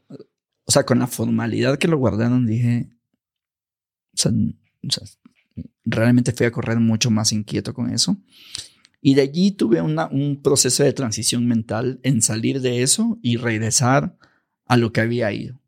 Entonces, ahí aparece esta frase que también es un, es un mantra mío. Dice, a lo que vinimos. O sea, ya lo has trabajado durante semanas, meses, años, lo que sea. Ya estás. O sea, a lo que vinimos. Es normal que las dudas estén, es normal que el miedo esté presente, es normal todo eso. Solo que ya está. Ahora sí, a lo que venimos. Y ahí pones el enfoque en realmente lo que tienes que hacer. Yo no sé si es la primera vez que experimentaste esto, pero en ese momento ciertamente te, te pusiste cara a cara con la opción de morirte, ¿no? Sí. No como un es lo peor que podría pasar, esto estoy aquí, puede pasar y ellos lo creen. Sí. Y en ese momento en el que tal vez estás frente a la muerte o a la opción de morir, ¿Qué pasa por tu mente? Eh, has dicho que piensas tal vez en las cosas que te, faltó intentar. Sí. Sí, cuando, cuando tomé esa selfie, en la primera fase de, este cambio mental ya estaba corriendo. Eh, es, es, duro tomarte un selfie eh, con las siguientes preguntas, ¿no? O sea, ¿qué me hubiese gustado hacer y ya no me alcanzó el tiempo? ¿Qué me habría gustado hacer, tenía todo para hacerlo y no lo hice. Y si quisiera hacer un inventario de arrepentimientos, ¿de qué me habría arrepentido ahora mismo? ¿Y te acuerdas las cosas que vinieron a tu mente en esa Sí, con la tercera, con la tercera, es, me di cuenta también al contestarme que eh, no me estaba arrepintiendo por algo que haya intentado y que no haya salido. Me estaba arrepintiendo por lo que quería hacer y no lo hice. Y por eso ahora quiero llegar a mis últimos días con la menor cantidad de, de arrepentimientos posibles. De las cosas que quisiera hacer y no las hice más que de los intentos y esas cosas. O sea, eh, ya me di cuenta que cuando haga el inventario no lo voy a contar. Me va a preocupar. Creo que lo, lo, lo otro. Y por eso, y por eso creo que me gusta mucho esta lógica de, de dedicar mi vida, intentarlo conectar con un propósito que ahora siento que cada vez se va esclareciendo y saber que estoy haciendo algo, o sea, saber que me estoy levantando para algo. ¿Cuál es ese propósito hoy? Ahora mismo con las conferencias y cuando resuelvo ser, conferencista, eh, al principio sí, cuentas tu historia y los likes o los aplausos son bonitos porque es una forma de reconocimiento de lo que has venido caminando. Hasta que llegan los primeros mensajes y los mensajes que llegan, con los mensajes empecé a pensar, wow, esto no es una conferencia, esto realmente es una herramienta de vida y realmente podría sumar. Y entonces, si suman, que sume a más gente, a la mayor cantidad de gente posible. Por eso empecé este mundo de psicología, por eso empecé a estudiar mi siguiente carrera eh, como psicólogo, por eso estoy trabajando en temas de maestría, en terapeutas, en temas de PNL y todo, porque quiero desde una historia tener las mejores herramientas posibles para seguir sumando. Sí, sí, sí, me encanta, me encanta esa idea de que esta historia pueda colaborar a lo que quieras hacer. Quiero regresar un momento a la Antártida, porque durante el Sahara hablas de este momento de la mezcla de pastillas, ¿no? Como el momento más difícil de la carrera. ¿Cuál fue el momento más duro que viviste? Cuando en los imprevistos dijimos, ¿qué pasa si tienes una inflamación? Eh, y con eso vas a bajar el ritmo y por lo tanto te vas a enfriar más, más rápido. Entonces llevamos un analgésico pegado, líquido, en una jeringa, pegado en el pecho. O sea, en el pecho, pecho, pecho, con una cinta de estas plateadas, la pegué. Y ahí llevé mi jeringa y encima la ropa de montaña. Esto para que no se congelara. Y esto para que no se congelara, claro, sí. Porque, eh, y, y, en realidad fue, fue perfecto. Varios geles se congelaron. Me di cuenta en la carrera. Entonces cuando ya lo sacas ya están congelados. Y bueno, el agua de la manguerita se había congelado. La manguera le faltaba neopreno ahí, una banda, y tuve que improvisar y un poco de cosas. En todo caso, esta jeringa estaba pegada al pecho. Esta sí funcionó, se mantuvo allí, este analgésico. Y en el kilómetro 63 empiezo a cojear porque el tendón, la banda, eh, esta banda se me, se me inflamó estaba bajando, entonces, y sentía que ya me estaba dando mucho más frío a lo que sentía. Regreso a ver, no había nadie. Veo al frente, no había nadie. Acuérdate, 100 kilómetros, 11 personas. Después de 60 kilómetros, ya todo el mundo está en su propio, en su propio, solo. Y dije, no me queda mucho tiempo aquí. Entonces, yo estaba evitando la jeringa, porque sería la primera vez que me autoinyectaría y una cosa es una película y otra cosa es. entonces, y, lo estaba evitando, seguía caminando, evitándolo, hasta que el pecho empezó a dolerme. Cuando respiramos, la caja se mueve. Cuando estás congelado, se siente más porque se van rompiendo ciertas cosas. Y ahí fue cuando dije, o sea, es, tengo que hacerlo, tengo que hacerlo.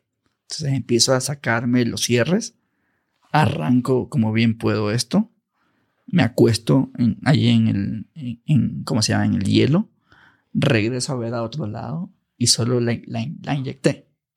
Como bien pude, seguramente mal, la, inyecté.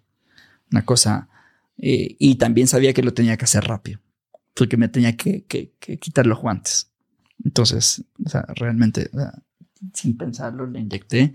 Y también sabiendo, fíjate, Oso, que no podía gritar porque si gritaba abría la boca y se metía el aire congelado. Entonces realmente le inyecté, funcionó, sentí que, que se calentó la pierna, afortunadamente, y también sentí como una especie de desmayo. O sea, desmayaba yo. Claro, seguramente habrá sido muy poco tiempo. Temí por, por una crisis epiléptica. Dije, si me da una crisis aquí, ya estoy muerto. Eh, de ahí me levanté y dije, la falla fue que solamente llevé una jeringa. El resto del cuerpo estaba congelado. O sea, ya era un pedazo de carne congelado. Entonces, imagínate un pedazo de carne, inténtalo doblar. Se va a romper las fibras. Y yo sabía que, que, tenía que seguir avanzando y cada vez más congelado. Y por lo tanto, las fibras me iban a doler. Y bueno, y daba un paso y me encomendé a Dios. Y uno tras otro, y tras otro, y tras otro. Y afortunadamente pude superar ese hueco. ¿Cómo fue terminar la carrera? Ya estaba en la última vuelta y ya veías el campamento. O sea, la, la única cosa que no es blanca. Ya veías el campamento. Eh, me acerco, busqué mi, la bandera, no la tenía. Eh, y en esta carrera ponen las astas antes de que llegues a la meta. Y la idea es que tú llegues, desprendes el asta, pasas la meta y la entierras al otro lado. Claro, pican el hielo y lo vuelven a tapar para que realmente lo puedas enterrar.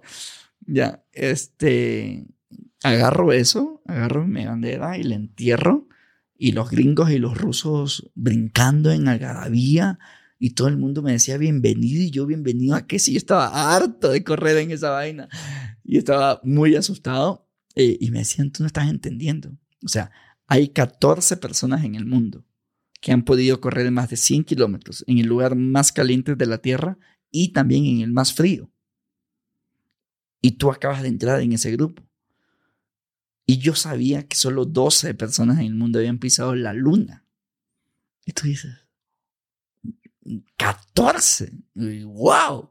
Y para mí era increíble, increíble esto. Regresé al iglú. Ah, no, miento, te pinchan, te, meten en una tina, te meten en una tina de agua caliente eh, y te empiezan a pinchar los dedos. Cada uno de los 20 dedos. Y la idea es que brinques en cada pinchada para, que el tejido esté vivo. Y, y sí, en uno no, no lo sentí. Volvieron a pincharlo y ahí ya salté. Y es la primera vez que, quería que me pinchen y que, que me duela.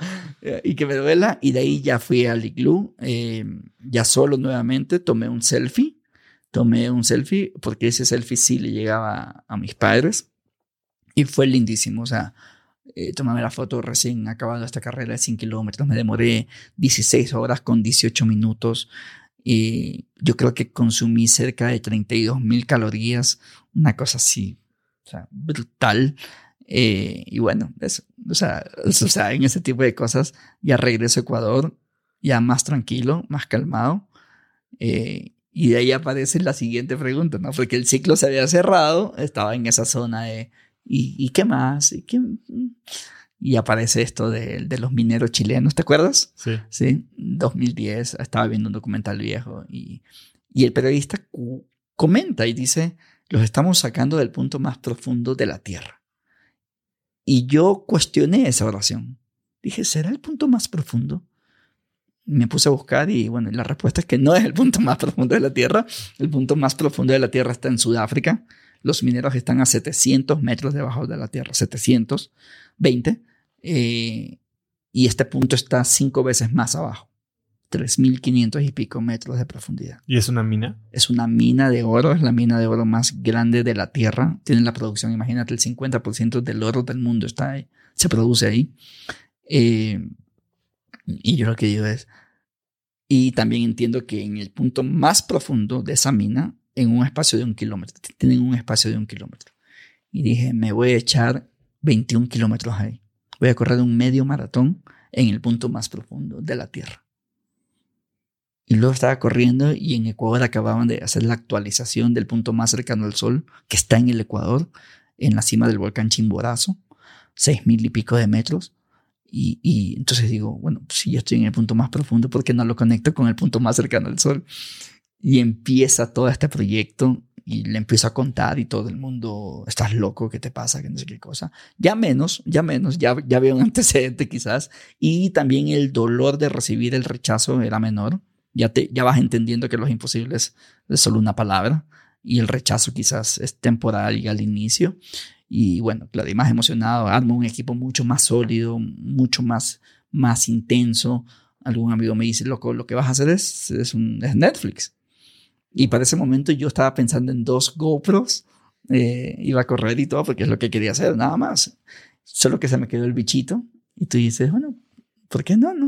O sea, ya que estamos ahí, y la primera pregunta que hicimos con el equipo es, ya sabemos quién lo hizo y no teníamos respuesta. Por eso fuimos a, los Record Guinness y en la matriz en Inglaterra planteamos em, quién lo hizo. Y el gringo me dice, no hay humano que lo haya intentado. Y yo imprudente digo, ¿sabes qué? Mi equipo lo va a hacer. Y el tipo, y el tipo me queda viendo raro. Y me, y me pareció interesante que, que me haya quedado viendo raro. Se supone que ellos están acostumbrados a las cosas raras. Y me dice, si tú lo intentas, Record Guinness avala esto. Y al final ahí ya me asusté yo, dije, chuta, o sea, acabo de hacer un bluff que no me salió tal vez. Entonces, ¿sabes qué? Hagámoslo. Y de ahí me dice el tipo, y seguramente lo vas a hacer película. Y no sé cómo lo dijo, lo que sé es cómo lo recibí yo. Y yo lo recibí en un tono irónico, desafiante. Y ya tenía el bichito este, el de hacerlo película. Y creo que este señor me dio el empujoncito este, bastante parecido al años atrás cuando, ¿sabes qué? Vótate porque ya sabíamos que te ibas a votar. O quizás décadas atrás cuando tenías el médico diciéndote, eh, ¿sabes qué, Millán? No vas a hacer nada en la vida. Como te vas a desmayar, yo te sugiero como médico que no lo hagas nada. Y ahí creo que el elemento que estoy recordando ahora mismo frente a ti, Oso, es que son elementos de imposiciones de recetas, de imposiciones de destino. Y creo que me hace mucho más sentido de lo que mi mamá me dijo en el bus. Aprende a rechazar tu destino porque es muy humano que opinemos sobre el destino de otros, sin querer ni un centímetro hacernos cargo de, de lo que estamos hablando o condenando. Entonces dije, ¿sabes qué? Me gusta la idea de la película. Hagámosla pues entonces. ¿Y cómo fue el reto de grabar esta película? Porque tú traes el reto deportivo. ¿no? Te vas a entrenar. Supongo que correr más abajo de la superficie de la Tierra tiene implicaciones en términos de oxigenación, de presión, de temperatura.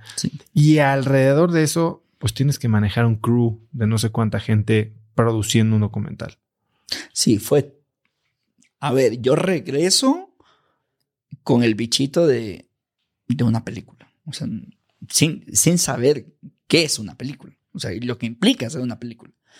Y empiezo a tocar puertas y los rechazos empiezan a llegar. Y de las mil puertas llegó el ministro de Turismo en mi país y le digo, tengo una idea de un comercial para el Ecuador. Porque la mitad va a ser en el Ecuador. Y me voy al punto más profundo de la Tierra y lo voy a conectar con el punto más cercano al Sol. El ministro estaba sospechando que el Chimborazo realmente era el punto más cercano al Sol, ya lo confirmó ahí. De hecho, el Chimborazo está dos kilómetros más cerca al Sol que el Everest, entonces, eh, y vale la pena como un elemento brutal, brutal. Y le encantó la idea y me dice, ¿cómo te ayudo? Ayúdame con un documental. Y para ese momento yo seguía pensando en el documental de cinco minutos. Porque yo quería que me ayude con el documental de cinco minutos. Y el ministro dice, consíguete una productora que valga la pena, porque hacer un documental de una hora y media no es poca cosa. Y ahí caigo en cuenta que yo nunca dije una hora y media, tampoco dije cinco minutos. Y yo lo que pensé es, a ver, si lo vas a pagar tú y lo quieres pagar, entonces hagámoslo de una hora y media. entonces me, me voy y me demoro más o menos dos meses más en conseguir una productora ¿Cómo evaluaste las opciones de productora que tenías? ¿Cuáles eran los requerimientos para llevar a la gente al centro de la Tierra? La evaluación, y esto es irónico, la evaluación fue muy fácil, porque las productoras a las que coticé, las mismas productoras no estaban seguras que la podían hacer. Cotizaban algo que decían, solo que esto no lo vamos a poder hacer. es impresionante. Cuando compramos la idea de que no se puede, que es imposible, no hay mucho que hacer. Yo era un cliente. Y aún así, y el peligro con eso es que si una productora está convencida que no lo va a hacer, va a llevar todos los equipos para convencerse que no lo puede hacer. Es impresionante, el, cerebro es altamente obediente. Y efectivamente, todo lo que nuestra mente plantea, eso va a pasar.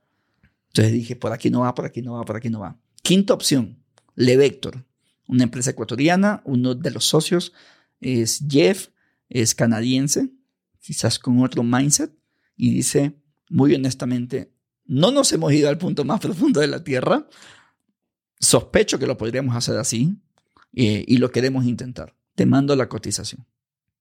Yo dije, el tipo tiene muy claro que lo quiere intentar, y yo también.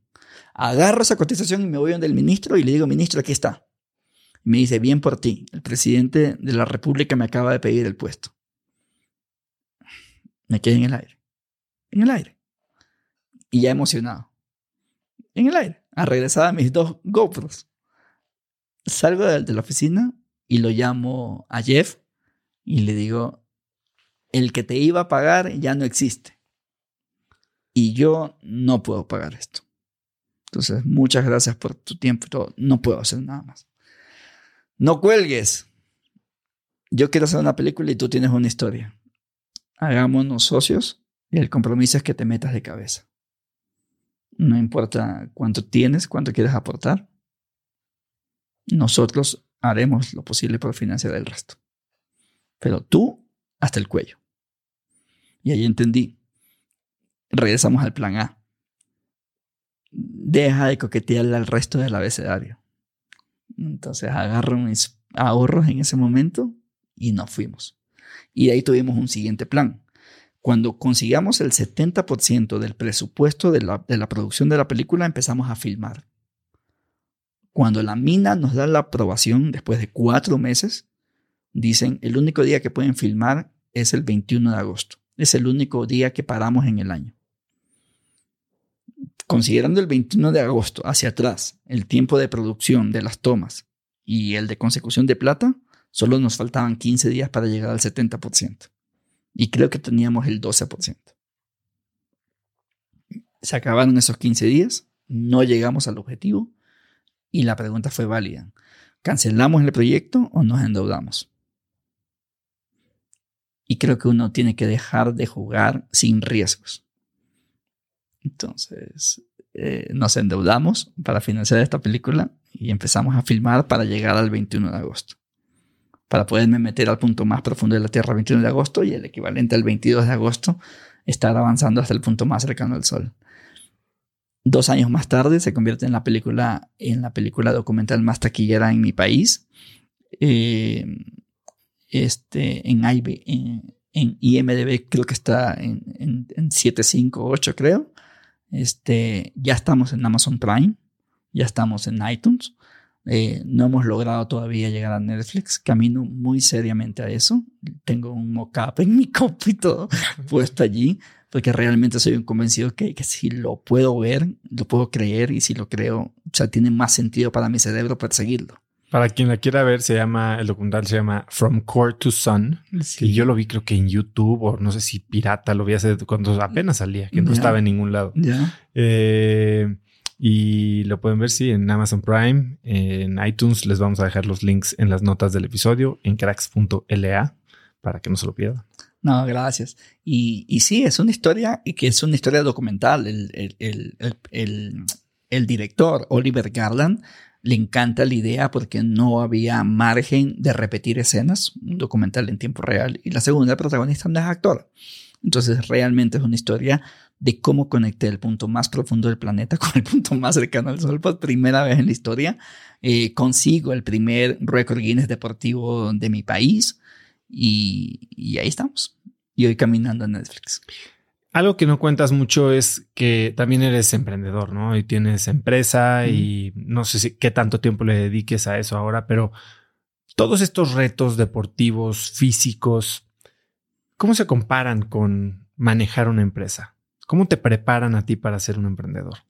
Sí, yo, yo creo que mi entrenamiento para ser empresario fueron estas carreras. O sea, realmente cada vez veo elementos mucho más cercanos, muchísimo más cercanos.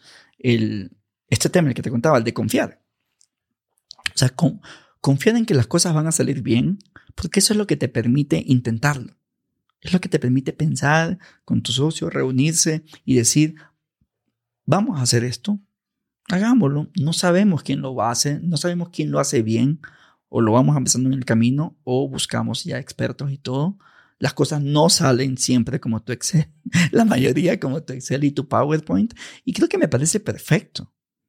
Me parece lindísimo, incluso esta entrevista que le hacen, creo que a Eisenhower, y le dice cuáles fueron los elementos claves para ganar eh, esta guerra, y dice, y dice, tener un plan aunque nunca lo, ejecutamos, siempre tuvimos un plan. ¿Ya? Y creo que lo que el plan te da es la confianza de que se puede hacer. Por último, vale madres si el plan lo conseguiste o no, lo hiciste o no. El plan te da la tranquilidad de que en Excel se puede hacer, de que en tu PowerPoint vas a crecer al 23% todos los años, ¿Ya? Está lindo, genial, o sea, está genial, está maravilloso pensarlo de que así va a pasar, porque eso es lo que te va a permitir intentarlo en el día a día. Porque después de que pasen cinco años, va a valer madres si creciste al 22 o al 26. De pronto te va a interesar crecer y vas a decir, estoy contento por todo lo que hemos conseguido. No hay forma de que llegues a frustrarte porque el Excel decía 23 y cumplimos 28. No cuadra por ahí. El plan creo que nos da la maravilla de crear el, de crear el presente desde el futuro. El cerebro no diferencia real de lo irreal, el presente y el futuro. Entonces vale la pena aprovechar esa ventajota e inventarnos la vida que, que queremos. Algo que comentaste hace un momento es que decidiste volverte conferencista hace cinco años, ¿no? Y, una cosa que no mencionaste es que tú tenías un pequeño handicap, que era ah. ser tartamudo. Y convertirte en un conferencista cuando eres tartamudo no suena como la opción más viable. Cuéntame cómo, cómo enfrentaste este problema y qué aprendiste a solucionarlo. Sí, increíble. Justo le contaba, eh, cuando resuelvo ser conferencista, estaba buscando y dije, esto es una historia que puede sumar. Y le cuento a mi mejor amigo, ah, hoy mi compadre, hoy mi socio en una de las empresas, y, y me dice, siento que de la mejor forma y, linda ahí posible me dice, no sé si te estás escuchando y no sé qué tan interesante podría ser verte en escenario medio trabándote y me vas a tener muy tenso una hora porque no sé qué me quieres explicar. Entonces, entonces para ese momento, y esto habrá sido 36 años, tal vez 37, no, sí, unos 37 años, me di cuenta que llevaba 37 años pensando que era tartamudo por mi realidad epiléptica. Y cuando caigo en cuenta y digo, si yo quiero ser conferencista y se me está interponiendo en el camino mi capacidad de hablar fluidamente, entonces tengo que resolver mi capacidad de hablar fluidamente. ¿En el documental se nota que eres tartamudo? Mm, no lo sé. Yo sí lo noto. No sé si tú lo... Incluso en esta conversación, ahora quienes nos están escuchando, seguramente van a decir, ve, no me di cuenta. Ya. Pero ya no eres ya no, no me considero, claro, ya. ¿Y qué pasó? Que para ese momento mi pretexto de no hablar bien era ser epiléptico. Cuando se me interpuso en el camino para lo que quería, se convirtió en un problema. Y el cerebro resuelve problemas, no pretextos. Entonces, cuando uno pasa hablando de pretexto en pretexto, no, le, no va a hacer nada tu capacidad cognitiva para resolverlo. Es un pretexto, no está configurado para resolver un pretexto, está configurado para resolver un problema. ¿Quieres utilizar y ponerte a pensar con tu cabecita? Ponle un problema. ¿Ya? Por eso logras llegar todos los meses a pagar esa bendita tarjeta de crédito. Por eso, cuando llegue un niño a la casa, un hijo nuevo, tus condiciones económicas mejoran. Por eso logras cambiarte de casa. Por eso logras hacer muchas cosas. Porque se convierten en un momento en un problema no es un pretexto. El cerebro sirve para eso. Entonces, el problema mío era no poder hablar. Entonces, la pregunta inmediata, ¿cómo le hago para hablar bien? Y empiezo a buscar terapia eh, no sabía que existían especialistas en terapia lingüística y me doy cuenta que eh, estaba respirando mal. ¿Qué significa respirar mal? Respiraba muchísimo con el tórax y no me daba tiempo para que realmente haya, hayan estas pausas para poder expresar toda la oración. Entonces, cuando dije, chuta, me voy a trabar en esta palabra y empiezo a bajar el tono, la voz, cambio de palabras, para hacer más lento lo que estoy hablando, para que me dé tiempo para buscar un sinónimo a la palabra que me voy a trabar, entonces ya no empiezo y me trabo. Entonces, bueno, y voy hablando así, es impresionante. Y cada vez me daba cuenta que podía controlar las veces que me iba a trabar. Hasta que un día pude seguramente hablar un párrafo completo. Y recordé la primera vez que yo, ¿cómo llaman acá en México cuando pasmas algo? Cuando, por ejemplo, vas a prender un cohete, un, estos de, de fiestas, antes de que explote y la mecha se apaga. Se ceba. Se ceba. Ok. Entonces, y, y, me acordé cuando pude hablar un párrafo entero que alguna vez se ve una crisis, una convulsión. Estaba reunido con mis amigos y me empezó a temblar la mano, me asusté, me fui al baño, me eché agua en la cara, me puse las manos en, en, el mesón, viéndome al espejo, cerré, respiré y todo, y se cebó. Y dije, espérate un ratito, o sea, que, si hay forma. Y a veces me salía, a veces no, a veces llegaba al baño, a veces no, a veces me caía en la puerta y a veces no. Solo que ya sabía que sí hay forma y que cada vez lo podía... Acá pasó lo mismo. Cuando pude acabar un párrafo, dije, espérate un ratito. Pues. O sea que se puede. Y a veces me salía, a veces no. Y ta, ta, ta, ta. Y allí.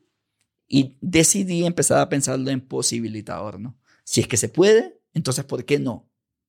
Y al final, años después, ya me acerco a la conferencia número 300, 50 ciudades, 14 países, y, en, ya contando gente, creo que ya pasamos las, las 100 mil personas impactadas. He visto tus conferencias y nada más de verlo, de hecho, te presentaste unas horas antes o un día antes de que yo lo hiciera hace poco en Los Cabos. Y nada más de ver tu conferencia, agarré no dos o tres, muchos tips que siento que hicieron que mi conferencia del siguiente fuera mucho mejor. Muchas gracias. Eh, eres una gran inspiración. Eh, y dices que tienes como todos estos rituales y ahora vi un video tuyo en el que parece que estás haciendo uno de estos rituales antes de una conferencia. O sea, te tomas muy en serio este momento. Háblame de los minutos u horas antes de que te pares en un escenario, pensando que mañana lo vas a estar haciendo ante 15 mil personas. Sí. Eh, y gracias por estar hoy aquí. No, muchísimas gracias, Oso. Em, me fascina mucho pensar en que le voy a hablar a alguien que quiera hacer algo, que sabe que lo quiere hacer, que sabe que los tiene los recursos y por alguna chingada razón no lo está haciendo. Quizás ese miedo de ser perfecto, quizás ese miedo del rechazo, lo que sabe es que realmente lo quiere hacer. Y a veces, y, me gusta pensar que cuando cuento una conferencia, esto podría sumarle. Esto podría realmente sumarle. Porque me habría encantado escuchar esto cuando tenía yo 17 años. Algo así. Y entonces salgo más en una lógica de filantropía al escenario que en una lógica de egocentrismo. Eh, es, muy atractivo pensar el escenario como un espacio para recibir aplausos, likes y, y, vanidad y todo. Y hablar de un yo absoluto y yo, yo, yo, yo, yo. yo. Y al final del día, poco nada me importa quién esté al frente me gusta más pensarlo en desde lo que he vivido y lo que he aprendido, cómo le estoy sumando ahora mismo a tu vida. Y creo que se nota cuando alguien se está subiendo a sumar o se está subiendo a recolectar aplausos y likes. Creo que se nota. Eso es uno. Eh, eso es uno. Hay, dos. minutos previos hago calentamiento de voz. ¿Cómo haces eso? Eh, tuve ahorita un, terapeuta ahí enseñándome cómo hacen los músicos. Vas calentando la garganta y... Mm, le va subiendo. Y, ¿Y esto lo ah. aprendiste de alguien? ¿Has tomado algún curso de...? Sí, claro, sí. ¿Alguno Cada- que recomiendes? En ¿Hay algo Ecuador, línea? sí, sí, sí, en Ecuador, eh, en Ecuador ahí lo tengo. Ay, se me fue el nombre. Tengo una cuenta. Ah, Martín, tengo una cuenta ahí que, que te la paso encantadísimo. Y trabajamos muchísimo en voz, en voz. Entonces cal- calientas la voz y la garganta y todo. Entonces voy calentando por allí. También, eh, y me voy preparando mentalmente. Escucho canciones que son importantes para mí, para los momentos específicos. El video del que subí ayer, está de Eminem, eh, me encanta la primera parte. ¿no? O sea, si realmente tienes una oportunidad y para conseguir lo que has, has buscado siempre, ¿lo vas a tomar o no lo vas a tomar? Es eso. Entonces, recuerda, yo, yo me permito recordar muchos momentos específicos en mi vida con esa canción. O por ejemplo, otra de, de Calle 13, que se llama Me vieron cruzar, que la escuché en el desierto. Eh, es justo eso. O sea, eh, son anclas mentales que me permiten recordar todo el camino. Y hoy, antes de venir a, a este evento con Tony Robbins, tuve varias citas con mi psicóloga para enfocarnos realmente en este momento, que para mí es importante. Yo creo que es un antes y un después en mi carrera como speaker. Eh, y me dijo algo muy lindo y me dice, tú sabes que vas a tener tu única oportunidad. Y también sabes que siempre has aprovechado tus únicas oportunidades. Y es lindo porque la, la ciencia atrás de esto es reconocer que tienes los recursos para identificar oportunidades y aprovecharlas, tomarlas. Y la segunda, saber que esto también es una oportunidad. Entonces vinculas eso y dices, ah, es una oportunidad única y yo soy bueno en oportunidades únicas. Entonces, esta también la voy a aprovechar. ¿Lo ves? Es maravilloso. Entonces pones toda tu energía en eso y no pones la energía en las dudas, en los temores, en los prejuicios, en las inseguridades que siempre van a estar. Porque al final, yo creo, Oso, que hay cosas que controlamos y no en la vida. Normalmente uno pone su energía en lo que sí puede controlar y en lo que no hay lo deja. Solo que en lo que no puede controlar, lo que sí puede controlar es cómo te quieres sentir. Entre todo eso que no controlamos, yo sí puedo decidir 24/7 cómo quiero sentirme ante eso. Esta psicóloga con la que trabajas ahora que eres speaker, ¿es la misma con la que trabajabas cuando eras atleta? Vamos a llamarle. Sí, son, son dos psicólogas. Con Lisa Portalanza es mi psicóloga deportiva, que la busco cuando, cuando me hace crack y digo, voy a hacer esto. Y empezamos el proceso que es maravilloso. Y ella ha llevado todo el proceso y todos los miedos y todo. Eh, y Mariana Falconi es mi psicóloga de vida. Entonces, con ella voy a un proceso de dos años y medio, casi tres años. eh, y la busco ahora cada vez que tengo un momento importante, un momento importante. Entonces, es lindo que, que, tengas una psicóloga de cabecera porque es la persona que, que te va acompañando en, en, la parte clave. Y como sabe, tu evolución cognitiva es maravilloso. Es maravilloso. O sea, yo justo me reuní con ella para llegar con todo mi enfoque y mi energía a esta, a esta única oportunidad. Si hoy te tomaras esa selfie nuevamente, la que te tomaste antes de arrancar la carrera en la Antártida, ¿Qué estaría faltando? ¿De qué te estarías quedando con ganas? ¿Cuáles serían tus arrepentimientos? Eh, eh, siempre, siempre he querido ser padre. Ya. Eh, me encanta la idea de tener la oportunidad de, de poder criar hijos eh, con esto que cada vez es más complejo de, esta estructura de valores. Me encanta la idea de, de, de, de, de que lo que hoy sé, poderlo compartir a mi propia sangre, de tener un hogar maravilloso, de amar a la mujer que amo. Eh, me parece que cuando me tomé ese selfie, ya estaba eso en mis arrepentimientos de vida. Eh, y claro, y no espero tomarme otro selfie con el mismo arrepentimiento el mismo arrepentimiento de vida. O peor aún, que, que, llegue ese último día y saber que, que quizás con los recursos ahí presentes y todo, pues no, pues no pasó, ¿no? Entonces, eh, Eso creo que es lo principal, es lo principal ahora mismo. Sí, valoro muchísimo el peso de la familia y, y hay esta frase entre montañistas que dice que no es tan lindo llegar a la cima solo. O sea, ya la cima en sí está vacía. Yo la primera montaña que hice, eh, lo único que iba preguntándome es todo este esfuerzo para algo debe valer la pena. O sea, uno entiende que el esfuerzo te da una recompensa. Y cuando llegué a la cima sentí una frustración tan grande, oso, porque no recibí nada, no había nada. O sea, llevaba ocho horas caminando para nada, nada. Y bajé fastidiado. Fastidiado porque nunca tuve la recompensa. O sea, no, no entendía cuál era la recompensa. Y cuando estaba fastidiado bajando, levanté la cabeza y vi el paisaje. Y me di cuenta que de su vida me perdí todo el paisaje esperando el premio que nunca hubo. Porque el premio siempre estuvo. Y, y es eso, es, es la belleza de, de, recorrer el camino y creo que recorrerlo eh, en, en familia puede ser más lindo. Tus conferencias hablan de tus aventuras. Y digo, si, bien el mundo es grande, ¿cuál es la siguiente aventura?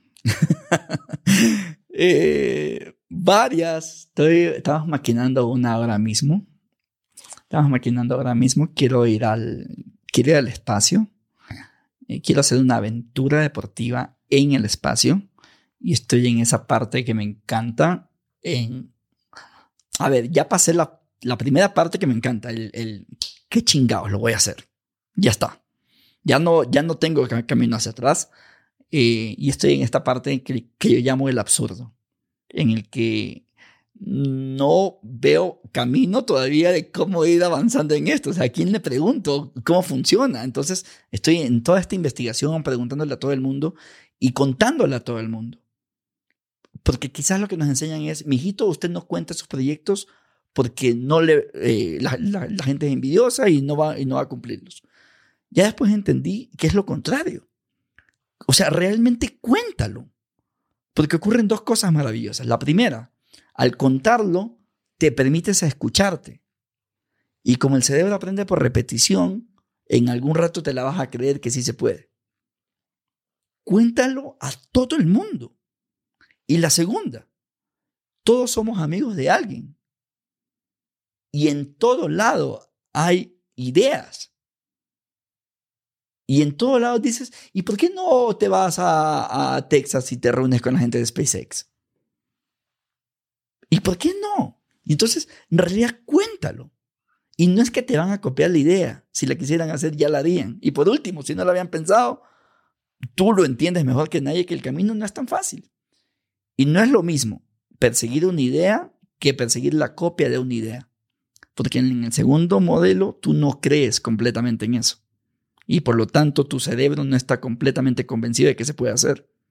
Y como el camino no es fácil, en algún rato se va a votar. Y la culpa será de cualquier cosa. Pues si de algo te sirve eh, en mi newsletter Viernes de Cracks, que para quien no esté suscrito, Cracks. Ya me metí, ya, ya me metí, me encanta. Cracks.la diagonal viernes eh, es gratis. Eh, hablo de un proyecto de que está liderado por la mujer que vivió en esta biosfera eh, en los años 80. Pero es un proyecto para hacer viajes eh, al espacio de seis horas. Supongo que son unas como cápsulas jaladas por un globo. Entonces llegarás, okay. no sé si a la estratosfera. Si eso para ti califica como el espacio, pues podrías subirte una caminadora ahí arriba y hacer cualquier locura que se te imagine. No, encantadísimo, encantadísimo. Miren, esta búsqueda está ¿Recuerdas al de Red Bull? El, no sí, me acuerdo sí, del austriaco, creo. Sí, y, y, se lanza y todo.